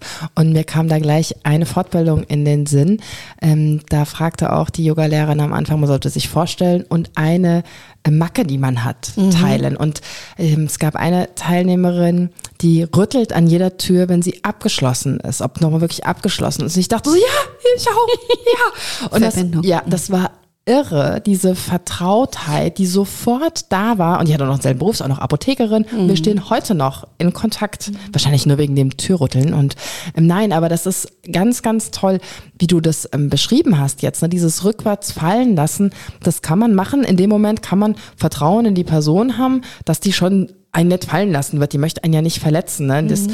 ähm, und dass es was ganz anderes ist, sich verletzlich zu zeigen, etwas ähm, preiszugeben, auch ein Stück weit von seiner Kontrolle ne, abzugeben. Was macht die andere Person damit mit der Information? Und deswegen zum Beispiel ist es ganz spannend, es gibt ja Männerbünde und Frauenbünde und Männer sind da ja schon viel länger in dieser, wir quasi äh, schaffen es, Verbindungen berufliche und, und, und Natur zu machen. Und man hat herausgefunden in vielen Studien, dass es unter anderem daran liegt, dass die Männer, also wahrscheinlich heute nicht mehr, ich will ja nichts pauschalisieren, aber früher viel in diesen wirklichen Männerbünden, die haben Dinge gemacht, die peinlich waren. Die sind, haben Dinge gemacht, ähm, wir kennen alle die Skandalgeschichten von Prostitution, gemeinschaftlicher Saunagänge, alles mögliche. Also die haben getrunken, dann waren sie peinlich im besoffenen Zustand miteinander. Und dann haben die am nächsten Tag eine andere Verpacktung miteinander. Und Frauenbünde sind oft auf äh, sind zielgerichtet. Äh, wir tun was für die Armen, äh, wir setzen uns ein, dass die Frauen weiterkommen. Die arbeiten sachlich, fachlich an Dingen und vielleicht essen sie danach noch was zusammen. Aber ganz oft gehen Frauen dann, um sozusagen ihre eigenen ähm, Privatheit und Peinlichkeit, die geben sie nicht preis unbedingt in solchen Gründen, in denen es um eine Arbeit geht gemeinsam, über ein gemeinsames Ziel, einen gemeinsamen Sinn.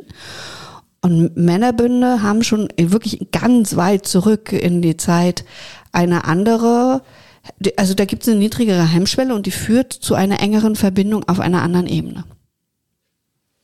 Meinst du, das gab es früher aber vielleicht auch mehr so Frauengemeinschaften, vielleicht Hexen, die sich zusammengetan haben und dort vielleicht auch mehr ähm, in so ja, Riten eingetaucht sind, mhm. die vielleicht persönlich was von sich gegeben haben und dass das eher so ein bisschen, hm, weiß ich nicht, ab, ich will nicht sagen abtrainiert wurde, aber nicht so gewünscht war. Na, da könnten wir ja sagen, genau, die Männer wollten nicht, dass die Frauen die Bünde haben und haben sie deswegen mal schnell verbrannt. Gott, ihr armen Männer, es tut mir leid. Wir lassen okay. es euch heute nicht mehr an. Ja. Ähm, also Vertrauen wächst, in jemand anderen auch. Hm, Vertrauen wächst dadurch, dass man sich vielleicht verletzlich zeigt, dadurch, dass man etwas preisgibt von sich, etwas sehr Persönliches. Kann man das so sagen? Ähm, ich habe da nämlich auch noch im Zusammenhang was gelesen mit jemandem Vertrauen sich auf jemanden verlassen können, voll verlassen, also voll Vertrauen, blind Vertrauen und in die Redlichkeit und Handlungsweise des anderen vertrauen. Mhm. Und Redlichkeit ist ja oft so, ich erzähle dir was im Geheimen und du behältst das dann für dich. Das ist ja auch ein Vertrauen. Ich erzähle dir was im Vertrauen und du ähm, erzähl das nicht weiter. Und ich musste an eine Geschichte denken, die mich zum Lachen gebracht hat. Ich habe letztens, habe ich mich über ähm, über jemanden geärgert und habe das einer anderen Freundin erzählt. Und das war aber nicht wirklich schlimm. Also es war jetzt keine dramatische Geschichte. Und dann war so witzig, sprach sie später drauf, du, mir ist was ganz Blödes passiert. Wir haben da so geredet. Und dann habe ich das erzählt und ich musste so lachen in dem Moment, weil es war wirklich nichts Schlimmes. Und ich habe das dann noch mit der anderen Person das fand ich echt, fand ich wirklich ein bisschen ungeschickt von dir. Und ich kam mir da wirklich ein bisschen blöd oder ausgenutzt bei vor, ein bisschen andere Worte, aber wie schnell das dann passieren kann und was ich aber interessant fand, dass ich dieser Freundin immer noch voll und ganz vertraue. Also das war für mich keine Verletzung, weil sie ja in diese Redlichkeit jetzt ähm, ja, das weitererzählt hat, aber das war auch so ganz unbedarft. Und da habe ich mir Gedanken gemacht. Ich glaube, für mich spielt eine Rolle, mit welcher Motivation der andere das macht. Also wäre ihre Motivation jetzt gewesen, sie haut mich jetzt so richtig in die Pfanne und erzählt das weiter um sich vielleicht selber besser darzustellen oder da eine bessere Verbindung. Ich glaube, dann wäre ich verletzter gewesen und dann wäre mein Vertrauen auch ähm, mhm. hätte so einen Knacks bekommen. Aber die Tatsache, ich meine, sie hat es mir gleich gesagt, und es war auch so, ich, es war total dumm von mir, wir haben da so gebabbelt und dann ist mir das so rausgerutscht. Und das Interessante war dann auch noch, wo ich dann auch noch lachen musste, sie hat dieselben Worte gewählt, die ich dann in dem Moment auch noch gewählt hatte. Also das war, war auch jetzt nichts Großes, Schlimmes. Und das fand ich aber interessant. Ich glaube, es spielt eine Rolle. Ich glaube, es spielt eine Rolle, welche Motivation dahinter steckt. Was sagst du? Wenn wir jetzt bei Redlichkeit sind und ähm, bei ich, aber, aber Redlichkeit, ich glaube, dass du das Wort also ähm, im falschen Zusammenhang ja, mhm, okay, dann so, so, das ist sehr charmant ausgedrückt. Redlichkeit ist eher ähm, Rechtschaffenheit. Ich habe gerade eben tatsächlich nochmal, weil ich mehrfach irritiert war davon, in welchem Kontext mhm. du es gesetzt hast, und habe ich schnell habe ich schnell ja. mal äh, Doc Google benutzt. Mhm. Und Redlichkeit ist ähm, ein redliches Wesen, eine Rechtschaffenheit, eine Ehrlichkeit. Ah, ich habe das ist, Redlichkeit nein, nein. ist viel Reden. Nein, nein, Redlichkeit, ah, okay. es mhm. bedeutet quasi Rechtschaffenheit. Ah. Das heißt, ich verlasse mich darauf, dass der andere einen, einen ähm, aufrichtigen Charakter hat und das nicht missbrauchen wird. Wo wir bei der Motivation sind. Also wir haben super die Klammer geschlagen zur Motivation. Ja, ich glaube, dass die Motivation bestimmt eine Rolle spielt in, wie sehr kann ich einen Vertrauensmissbrauch, weil es war es so oder so, wie sehr kann ich einen Vertrauensmissbrauch verzeihen und entziehe deshalb nicht mein Vertrauen. Ich glaube, da spielt die Motivation ganz doll rein, weil es ist in dem Moment, egal ob er aus Versehen oder nicht aus Versehen passiert oder aus welcher Motivation heraus, immer wird in der Sekunde das Vertrauen missbraucht und dann ist die Frage, war das jetzt zum eigenen Vorteil, um sich ins richtige Licht zu rücken oder irgendwas? Oder ist es eben außersehen mal passiert, was uns allen passieren kann, weil wir Menschen sind?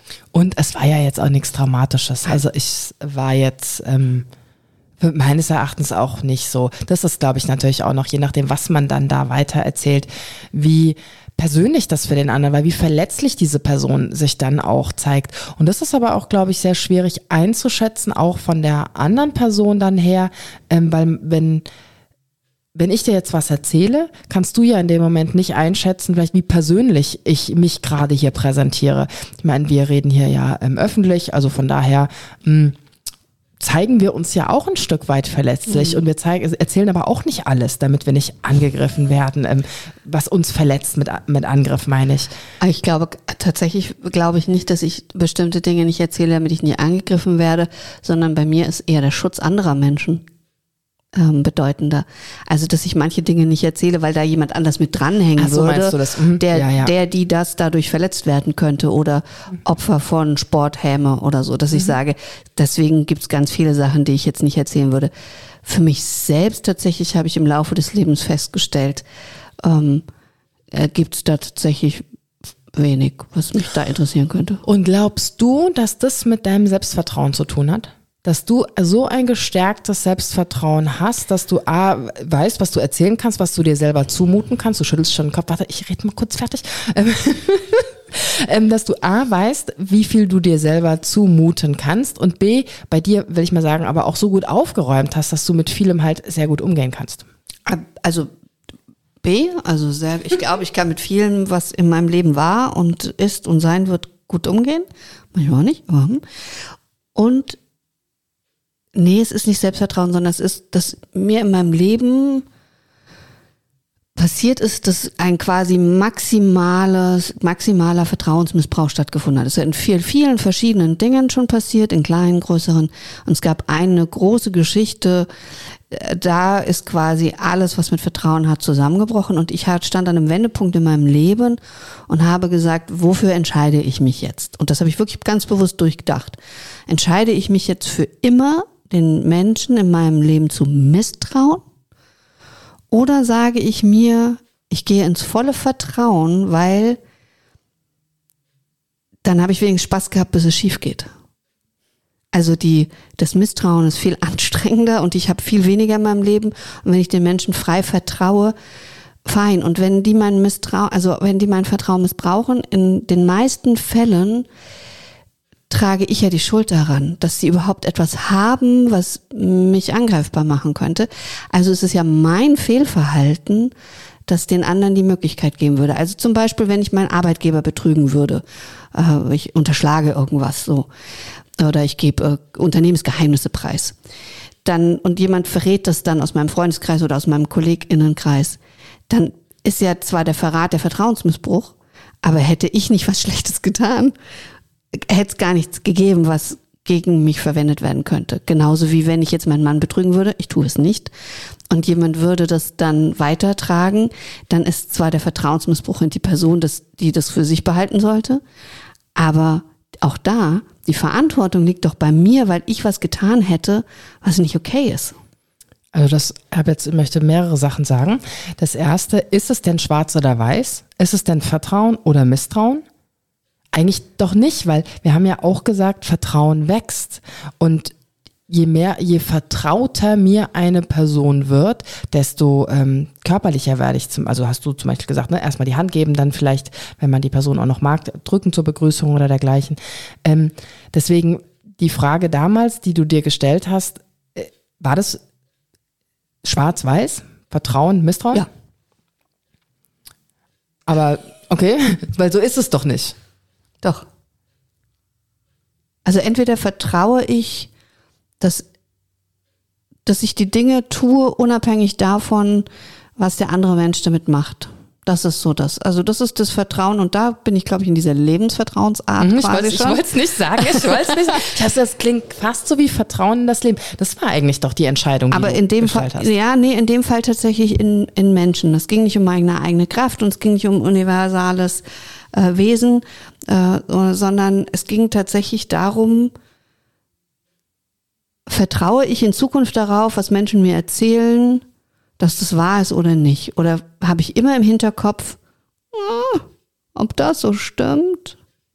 Was verheimlichst du mir denn eigentlich noch? Was erzählst du mir eigentlich nicht? Also diese kleinen bösen Gedanken. Und konntest du das schwarz oder weiß oder war es nicht, ähm, dass du quasi dich zwar entschieden hattest, aber dann auch kleine Schritte gegangen bist? Das war das, also die, der Entscheidungsschritt war das Schwierige. Also das war ein wirklich sehr leidvoller Weg, war dieses, wofür entscheide ich mich, weil ja der Schmerz über den Vertrauensmissbrauch so groß war und der ja nicht nur eine Person betroffen hat, es war ein ganzer Kreis quasi, die jeder in seiner Schattierung, jede in ihrer Schattierung Teil dazu beigetragen hat. So, dass es so tatsächlich so, dass ich gefragt habe, mich selbst gefragt habe, was in meinem Leben die vier Jahre zuvor real war und was nicht. Also, dass ich diese Entscheidung ja auch treffen musste und mich entschieden habe, dass das, was ich erlebt habe, für mich real war. Punkt. Egal, auch wenn es mehrere Realitäten nebendran gab. Und dann dahin zu gehen und zu sagen, ich möchte mir diese Gedanken nicht mehr machen. Das ist tatsächlich diese Entscheidung gewesen. Ich habe keine Lust drauf. Das heißt, wenn ich jemanden als Freunde betrachte oder Freundin, dann sind das für die mir in dem Moment und ich werde das in der Zeit der Freundschaft nicht in Frage stellen. Und wenn ich es in Frage stelle, dann ist es nicht mehr Freundschaft. Und ich reflektiere sehr auf mein Verhalten, weil, wie gesagt, wenn ich nichts tue, was Schlimmes, kann keiner mir was Böses im Sinne von Vertrauensmissbrauch. Boah, ich denke gerade, ob es wirklich so einfach ist. Weißt du, wenn du sagst, Das war nicht einfach. Nee, also ich meine jetzt den zweiten Teil. Also den ersten Teil finde ich extrem beeindruckend. Und das war wahrscheinlich aber auch ein Prozess, hast du ja auch gerade gesagt. Sehr, du hast wahrscheinlich dich nicht hingesetzt, okay, jetzt gucke ich, entscheide ich schwarz oder weiß, sondern das war ja Nee, am Boden des absoluten Am. Misstrauens. Also wirklich äh, im Fass des Misstrauens sitzend habe ich gefragt, willst du so dein ganzes Leben verbringen? Dann hast du Oder aber nicht. theoretisch ja vorher dieses, diesen Misstrauensteil gelebt, oder? Naja, durch so die will. Realitäten und die Wahrheiten, die rauskamen, bin ich ja quasi da drin versunken. Weil ich festgestellt habe, all das, was ich, worauf ich vorher vertraut habe, nicht stattgefunden hat. Wow. Und dann habe ich mich fürs Gegenteil entschieden. Und seitdem tatsächlich lebe ich wesentlich äh, entspannter und glücklicher, weil ich quasi in Anführungsstrichen, das klingt jetzt so banal, eindimensionaler lebe. Also weil ich nicht mehr ähm, noch 28 Gedanken hinten dran denken muss. Wenn ich das jetzt erzähle, was passiert dann? Wie reagiert die andere Person? Kann die damit umgehen? Sondern ich lasse zum einen den einen Teil der Verantwortung bei mir. Also ähm, wenn ich jemand was sage, treffe ich die Entscheidung für die andere Person teilweise, ob sie das tragen kann oder sollte. Weil zum Beispiel im beruflichen Kontext ist es manchmal nicht möglich, alles gleich zu sagen. Da ist man manchmal Geheimnisträger. Und dann wenn ich Geheimnisträgerin bin, aber auch dann kann ich das offen machen. Also kann ich sagen, es gibt hier einen Moment, über den ich nicht sprechen kann. Sobald ich es tun kann, werde ich es tun. Das war die eine Sache. Und die andere Sache, ob das wirklich so ist, dass du sagst, wenn du nichts Böses tust, dann kann auch niemand anders mein Vertrauen missbrauchen. Ja. Und das ist so die Frage, wenn es jetzt darum geht, glaube ich, bei meinem Arbeitgeber, das ist das ja ganz klar, das ist was Böses, Punkt, fertig aus. Aber wenn man zum Beispiel Handlungen unterlässt, weil auch Handlungen sind, zählen ja zu Vertrauen und nicht Vertrauen, die der andere vielleicht erwartet hätte und das aber gar nicht aus einer bösen oder guten Motivation heraus und dann das Vertrauen doch, der andere sich im Vertrauen gekränkt fühlt, weil vielleicht die Erwartungen anders waren. Also die Erwartungen an eine Freundschaft, die Erwartungen, was man ähm, in diesem Vertrauensverhältnis hat, andere sind, dann hast du ja trotzdem nichts Böses getan und irgendwie wurde doch dein Vertrauen, nee, von der anderen Seite dann nur, ne? Ja, du meldest dich schon bitte. Mhm. Ja, also die, die, der Gedanke, den ich sofort hatte, als du sagtest, ja, wenn ich andere Erwartungen habe und dann kommt die nicht nach, auch dann kann die andere Person gar nichts dafür, solange ich meine Erwartungen nicht äußere. Also wenn ich jetzt zu dir sage, ich würde jede Woche erwarten, dass du mir einen, einen aufrichtigen Anerkennungsschreiben schickst mit Blumen. Möchtest du das schriftlich oder per WhatsApp? Das ist ja auch schriftlich, das wäre WhatsApp schon okay, aber die Blumen in real. Ähm, und wenn ich das aber nur für mich denken würde dann könntest du ja gar nicht mein Vertrauen missbrauchen, weil du weißt es ja gar nicht. Aber wenn ich dir anvertraue, das für mich tiefer Bestandteil einer Freundschaft ist, dass du mir einmal in der Woche ein aufrichtiges Anerkennungsschreiben mit Blumen zukommen lässt und du machst es dann nicht, dann enttäuschst du meine Erwartung, aber nicht mein Vertrauen. Ja, das stimmt. Das klingt gut. Danke, dass du so aufgeräumt hast in meinem Kopf. Gerne. Mhm. Du siehst nicht so aufgeräumt aus, aber. Ja, ich denke da noch so drüber nach, weil ich gerade wieder feststelle, wie vielschichtig das ist. Also das ist nicht einfach Vertrauen ist das und wenn du das machst, ist es hin und wenn du das nicht machst, dann ist es immer da. Das ist wieder so vielschichtig und so fein und so auch personenabhängig und situationsabhängig und emotionsabhängig, auch in welchem Zustand man sich gerade befindet. Ja, und das ist ja was ein Riesenthema ist. Du hast vorhin ganz kurz mal das Wort Paar benutzt. Ähm, wir haben ja ganz oft die Situation, oder es gibt leider, oder auch nicht leider, wie kann ich es möglichst wertfrei sagen? Also es finden Betrüge, Betrüge statt. Also es findet Betrug statt. Und danach überlegen Menschen, okay, wir wollen zusammenbleiben. Und die große Frage ist, wie kann ich das Vertrauen in den anderen, in die andere wiedergewinnen? Und dann sitzen Paare bei ähm, TherapeutInnen auf den Couch Couches und sagen, ich würde ja gerne, aber ich weiß nicht, wie ich ihm vertrauen soll. Ich weiß nicht, wie ich ihr wieder vertrauen soll. Und ohne Vertrauen, wie sollen wir denn da, wenn ich jedes Mal zweifeln muss, wenn die andere Person zur Tür rausgeht oder das Handy in die Hand nimmt, dass da gerade wieder was stattfindet. Wie kann das denn funktionieren? Und da ist ja wieder deine Sache. Will ich eine Person sein, die misstraut oder will ich eine Person sein, die vertraut? Und das stelle ich immer wieder fest das ist jetzt an dem Thema toll, dass du das jetzt nochmal so sagst. Es ist ganz oft die Frage, will ich eine Person sein, die glücklich ist oder möchte ich eine Person sein, die meckert und unglücklich ist? Bin ich eine Person, die ähm, versucht, das Positive im Leben zu sehen. Es soll nicht heißen, dass man auch mal das Negative sieht. Das ist ganz wichtig. Es sind immer beide Seiten. Das finde ich ganz wichtig. Aber trotzdem diese Grundlage, sich mal zu fragen, wer will ich denn sein? Und wenn dann eben so Gedanken aufkommen, ähm, dass man sagt, nee, ich will doch gar nicht die Person sein, die jetzt zum Beispiel permanent Zweifel hat. Will ich doch gar nicht sein. Ich will doch die Person sein, die zuversichtlich, vertrauensvoll in das Leben blickt. Und dann sich halt sollen wieder nicht heißen, dass man sich das andere nicht angucken soll. Aber dann, ja, nur du weißt, was ich sagen will. Ne? Also ich will nicht sagen, dass man was wegdrücken soll, aber trotzdem, dass man immer wieder die bewusste Entscheidung treffen in welche Richtung will ich denn gehen und in welche Richtung will ich denn gucken. Mhm, Finde ich total wichtig. Und andererseits, da kommen wir, das haben wir ja auch ganz oft, dass ich dann sage, oh Gott, oh Gott, jetzt geben wir den Leuten schon wieder so eine Verantwortung und damit so einen Druck in ihr Leben. Sie können entscheiden, ob sie glücklich oder nicht glücklich sind. Ja, das können sie in Anteilen. Und trotzdem ist es nicht so einfach. Genau, wollte ich gerade sagen. Und trotzdem ist es nicht so einfach. Und wenn man Zweifel hat, hat man Zweifel. Also das ist so. Und auch wenn man sagt, ich will aber auch gar kein Zweifler sein, aber der Zweifel sitzt einem dick und fett auf den Schultern, dann hast du damit ein Thema und musst dir das anschauen. Genau, das ist es. Du, man muss sich das anschauen. Man muss die Gefühle fühlen. Mhm. Und dann ist aber wiederum die Frage, und das kann man ja lernen. Also das ist ja das, ähm, wenn man das möchte und sich damit auseinandersetzen möchte und wenn man etwas verändern möchte, ähm, dann muss man das nicht alleine machen. Man kann das lernen und das ist ein Prozess und das dauert manchmal echt richtig lange. Mhm. Und in der, in den Paarsituationen ist das etwas, wo ich dann sage, mh, mm, wie kann man denn das Vertrauen zurückgewinnen? Und ähm, einer meiner Lieblingsschlüsselsätze ist, Treue kann man nicht beweisen und Treue schon. Und damit beginnt genau wieder diese, die Lücke, die Unwissenheit und dass ich Vertrauen mir nicht, ja, man kann Vertrauen, wie, wie hast du vorhin gesagt, aufbauen und Vertrauen kann wachsen, aber ich kann mir Vertrauen nicht verdienen. Das ist da auch so ein Spruch, ne? Frauen äh, vertrauen nicht Frauen. ähm, Lass uns reden. ähm, Vertrauen muss man sich verdienen. Genau, und das, das finde ich, glaube ich auch nicht. Du kannst Vertrauen einfach geben, Punkt, fertig aus. Es ist die einzige Art, weil in dem Moment, in dem du Frau, Vertrauen verdient hast, ist es nicht mehr das, was eigentlich Vertrauen ist. Dass du an etwas ja. glaubst und auf etwas vertraust, ja. sondern dann ist es eine Belohnung. Was ist denn das für ein Belohnungssystem? Hm. Genau wie der Spruch, da habe ich mir auch aufgeschrieben, Vertrauen ist gut, Kontrolle ist besser. Oh yeah. Nein, aber tatsächlich, also ich, Vertrauen ist ein Geschenk, das ist auch etwas, was meine KollegInnen gesagt hatten. Ähm,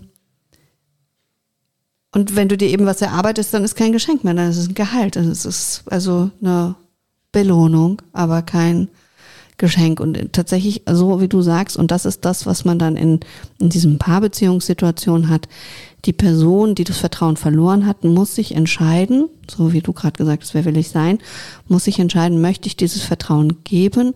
Und dann muss sie sich zwingen, die Kontrollmechanismen sein zu lassen, weil die Kontrollmechanismen halten diese Sorge und Unsicherheit wach. Und erst wenn ich dann mich dazu zwinge, das nicht mehr zu tun, gehe ich wirklich wieder ins Vertrauen und kann auch dann erst gucken, ob ich das überhaupt aushalte oder nicht. Ich überlege jetzt die ganze Zeit, nachdem du bei diesem mit dem Thema angefangen hast, ob ich diese Frage stelle und ich bin jetzt mal mutig. Ich hatte vorhin ja diese bisschen These, die Motivation dahinter, warum man etwas tut. Ähm, Meinst du, das spielt da auch eine Rolle, die Motivation, warum der eine Partner, die Partnerin quasi betrogen hat, um dann leichter wieder Vertrauen aufbauen zu können? Oder ähm, ist das zu individuell? Was würdest du da so aus deiner Erfahrung sagen? Also ist die Frage verständlich erstmal? Ja, die Frage ist verständlich. Ich finde, es ist mutig, dass ich diese Frage jetzt gestellt habe. Das möchte ich nur mal sagen. Warum ist es mutig? Weil ich finde, wenn jemand betrügt, kann der eine positive Motivation dahinter haben? Also das, verstehst du? Und da denke ich mir so, ich glaube, ich habe ein bisschen ein Wertesystem da in meinem Kopf gerade mhm. und deshalb habe ich so einen Knoten. Also mein Wertesystem so ist ja immer dann in solchen Momenten als allererstes, dass jede, jeder von sich aus in dem Moment aus guten Gründen handelt wieder, das hatten wir schon ein paar Mal, ausgenommen extreme Qual, Folter, ähm, da möchte ich gerne von der guten Motivation absehen. Aber im normalen Bereich Spektrum menschlichen Verhaltens, wenn eine Person etwas tut, tut sie dies aus in diesem Moment für sie guten Gründen. Aus Bedürfnissen ja auch mhm. heraus. Genau. Und die Frage zu beantworten, machen manche Argumente es leichter, einen Betrug? Mhm. B, ich glaube, das ist total individuell, was du verzeihen kannst und was nicht und was dich mehr verletzt oder nicht. Wenn du zum Beispiel immer ein Thema mit deiner Figur hattest und ähm, und der, und der Mensch äh, betrügt dich und sagt, ja, ich habe da diese heiße hm, hm, gesehen, ähm, wie sie da in ihrem 34er Bikini am Strand steht, dann wird mich das, dass er ein rein körperliches Verlangen ähm, bedient hat, mehr schmerzen, weil es in meiner eigenen Unzulänglichkeit äh, ein Loch reißt und die dann dadurch immer, ich werde dann immer mich nicht schön genug und werde vor jeder anderen Frau, die schlanker, schöner ist, Angst haben. Wenn es jemand ist, der zum Beispiel sagt, wir hatten irgendwann auch, glaube ich, mal so ein Thema, wenn ich sage, ähm, ich bin krank und kann deswegen bestimmte Dinge nicht bedienen und fördere von meinem Partner viel ab. Und dieser Partner sagt, ich bin fremdgegangen, weil ich mich so ausgelaugt fühle, dann fühle ich mich auch wieder schlechter. Dann wäre es da vielleicht die 34er besser als die. Also deswegen, ich, ich glaube, ja, ich es, ist schon, es ist wie alles, was wir heute festgestellt haben, ist es super vielschichtig und individuell. Susanne, ein Aspekt haben wir noch nicht erwähnt, der eigentlich dachte ich von dir kommt da siehst du, ich habe darauf vertraut, dass er von dir kommt. Und zwar das Vertrauen, der ein wesentlicher Bestandteil oder Grund für Vertrauen ist, weil es die Komplexität reduziert im täglichen Sein und im täglichen Zusammensein. Und das sagst du ja immer, macht unser Gehirn gerne. Ich höre dir nämlich zu, weil es Energie sparen will und eigentlich ganz schön faul ist, das Ding da oben. Und deswegen ist Vertrauen quasi etwas Essentielles, was wir Menschen brauchen. Könntest du das jetzt herleiten oder überfordere ich dich da gerade akut also, um diese Uhrzeit? Ich finde es total interessant, dass ich da überhaupt nicht in diese Richtung gedacht habe. Bin ein bisschen enttäuscht von mir, aber ist okay. Ich glaube, komme ich mit zurecht. Ähm, lass mich mal kurz drüber nachdenken. Mhm. Vertrauen reduziert quasi die Komplexität im Gehirn. Oder es macht ja, sie halt, halt handelbar. Ja, wobei das ja wieder so ein bisschen ähm, da greife ich ja quasi auf mein Unterbewusstsein zurück, auf alle Erfahrungen, die ich bisher gemacht habe, all das Erlebte, an meine Glaubenssätze, die ich habe, ähm, ins Leben, ins andere, in andere Menschen, in die Beziehungen zu anderen Menschen und was es da alles gibt. Und ähm, das ist aber doch wie bei ganz vielen Gefühlen, die ja aufs Unterbewusstsein zurückgreifen. Also hätte ich das jetzt gar nicht so rausgestellt. Aber ja. Ich finde ja, so. ja, ja, genau. Ja. Ne, und ich, ich, für mich ist Gefühl ja, also Vertrauen gar nicht so ein Gefühl, sondern Vertrauen ist für mich ja eher ein Akt. Also es ist ja eine Tätigkeit, die ich tue und nicht ein Gefühl, weil ich ja eben Erfahrungen, Wissen reinsammle, den Glauben an, an das, was ich nicht weiß, die Brücke, meine Vorerfahrung. Also es ist für mich kein Gefühl, weil viele meine Gefühle ganz mhm. oft gar nicht auf Vorerfahrungen, sondern die sind einfach da. Das ist ein Programm in meinem Körper und in meinem Gehirn, das abläuft. Und Vertrauen ist für mich nicht wirklich ein Gefühl. Ich hätte sie nicht wie Entscheidung. Mhm, genau. Oder? Gefühl. Boah, also genau, ich hätte es nicht als Gefühl eingeordnet. Wobei ich schon irgendwie, ähm, wenn man jetzt sagt, ich habe ein vertrautes Gefühl. Das heißt, du hast ein, dass du das jemand, dass der sich bekannt anfühlt, dass du das schon kennst. Das ist aber doch nur, dass du konszenierst, ich kenne das Gefühl, ich kenne den Menschen. Aber das Vertrauen ist an sich kein Gefühl. Es ist nicht einfach da. Ja, gehe ich, stimme ich schon, aber ich habe schon das Gefühl, dass Vertrauen vielleicht im Vergleich zu anderen Worten näher an Gefühl dran ist. Für mich gar nicht. Würde ich nicht, also für mich hat schon. Ah, das, äh, boah, da könnten wir jetzt noch eine ähm, Sendung von machen. Ich glaube, das geht ein bisschen zu weit, aber da denke ich jetzt nochmal heute ja. ein bisschen drüber nach. Mach das. Vertrauen. Hm. Also weil, ich finde es halt wenn, spannend, weil ja. du natürlich, also mit dem, mit der Komplexitätsbewältigung quasi, ist es ja so, in dem Moment, in dem ich mich entschließe, ich vertraue dir, ich vertraue auf Dinge und und und, dann muss ich die nicht selbst überprüfen. Ich muss nicht selbst ans Flugzeug und gucken, ob alle Schrauben sitzen. Ja. Und das macht schon mal den Alltag leichter. Und wenn ich auf Menschen und in Menschen vertraue, in Situationen, die mir bekannt vorkommen, ich weiß, wenn ich in ein Lokal gehe, zu fast 100 Prozent, der Kellner wird mir nicht die heiße Suppe über den Kopf schütten. also muss ich, ich da keine Hab-Acht-Stellung mhm. haben und muss vorsichtig sein, ja. und, sondern ich weiß, ich befinde mich in einer gesicherten mhm. Situation. Ich vertraue darauf, dass die normalen gesellschaftlichen Konventionen greifen und gehe und muss nicht die ganze Zeit drüber nachdenken, wie nah ist der Ausgang hinter mir, ähm, wie, wie, wie lange brauche ich bis dahin, falls jetzt hier irgendwas Schreckliches passiert. Also ich kann mein System runterfahren. Mhm, was wir gesagt haben, genau. genau. Vielleicht eher das Vertrauen zu einem Gefühl führt. Vielleicht könnte man das mhm. sagen. Oder halt äh, Misstrauen zu einem anderen Gefühl. Genau. Ja. Zu Angst oder zu Sicherheit, zum Beispiel Sicherheitsgefühl, mhm. zu Entspannung. Wohlgefühl, Wohlgefühl. Entspannung. Genau. Ähm, wow, wow, wow, ja, toll. Das gefällt mir, das gefällt mir gut. Ähm, und Komplexität im Gehirn, ja, glaube ich auch, dass es das vereinfacht, dass wir eben auf Erfahrungen da auch in dem Zusammenhang zurückkommen. Wenn ich oft die Erfahrung gemacht habe, dass ich Menschen vertrauen kann, ähm, fällt es mir leichter, dann geht das schneller, ich kann mich schneller wohlfühlen, ich kann schneller mich in ja, dem Umfeld, wo ich bin, mich auch orientieren. Ne? Mhm. Und in dem Sinne von dem Vertrauen ins Leben, am Ende wird alles gut, danke ich dir für eine, wie ich finde, ähm, sehr angenehme Sendung. Ja, wir haben, glaube ich, alles durchgemacht in dieser Sendung. Ich habe ja gedacht, wir steigen mit dem Vertrauen in das Leben am Ende ein, aber wir sind ja fast damit eingestiegen quasi. Haben uns doch nicht so viel um Selbstvertrauen Fast gar nicht. Selbstvertrauen, ja, haben wir dann interessant, oder? Ich war mir so sicher. Und so ist das manchmal im Leben. Ne? So ist das, du hast vielleicht eine gewisse Erwartung und dann kommt doch alles anders, als du das selber erwartet hast. Und vielleicht ist es gerade deshalb so schön. Und ich glaube, und da wird es sehr gut aufgehoben sein. Wir haben ja einen kleinen Podcast und irgendwann wird diese Sendung, dieses Thema Vertrauen auch im Podcast vorkommen. Und du, liebe Susanne, machst wunderbare Solo-Folgen zu dem Thema Ich und das Thema, also ich und Vertrauen. Und ich kann mir vorstellen, dass an dieser Stelle, wenn es um dich und das Vertrauen geht, weil ich habe ja ich und die anderen und das Vertrauen, wird es sehr stark, kann ich mir vorstellen. Das imaginiere ich jetzt, um Selbstvertrauen, das Vertrauen in mich selbst gehen.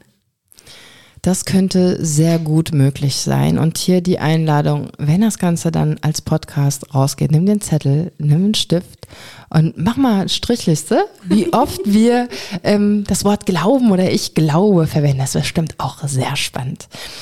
Vielen Dank, dass du zu Hause wieder zugehört hast an diesem Dienstagabend, dass du neugierig bist, dass du mitdenkst. Danke für jede einzelne Nachricht, die wir bekommen, wo wir ähm, auch uns immer sehr inspirierend von, von euren Gedanken, von euren Gefühlen, die ihr zu dem Thema habt. Genau, ich möchte auch an dieser Stelle äh, sagen, wir haben eine ganz inspirierende Nachricht bekommen ähm, von, also ich habe sie auf mein Telefon bekommen. Ich glaube, die Person, die zuhört, weiß es. Sie hat uns momentan tatsächlich intellektuell etwas überfordert. Deswegen haben wir, sind wir noch nicht drauf eingegangen.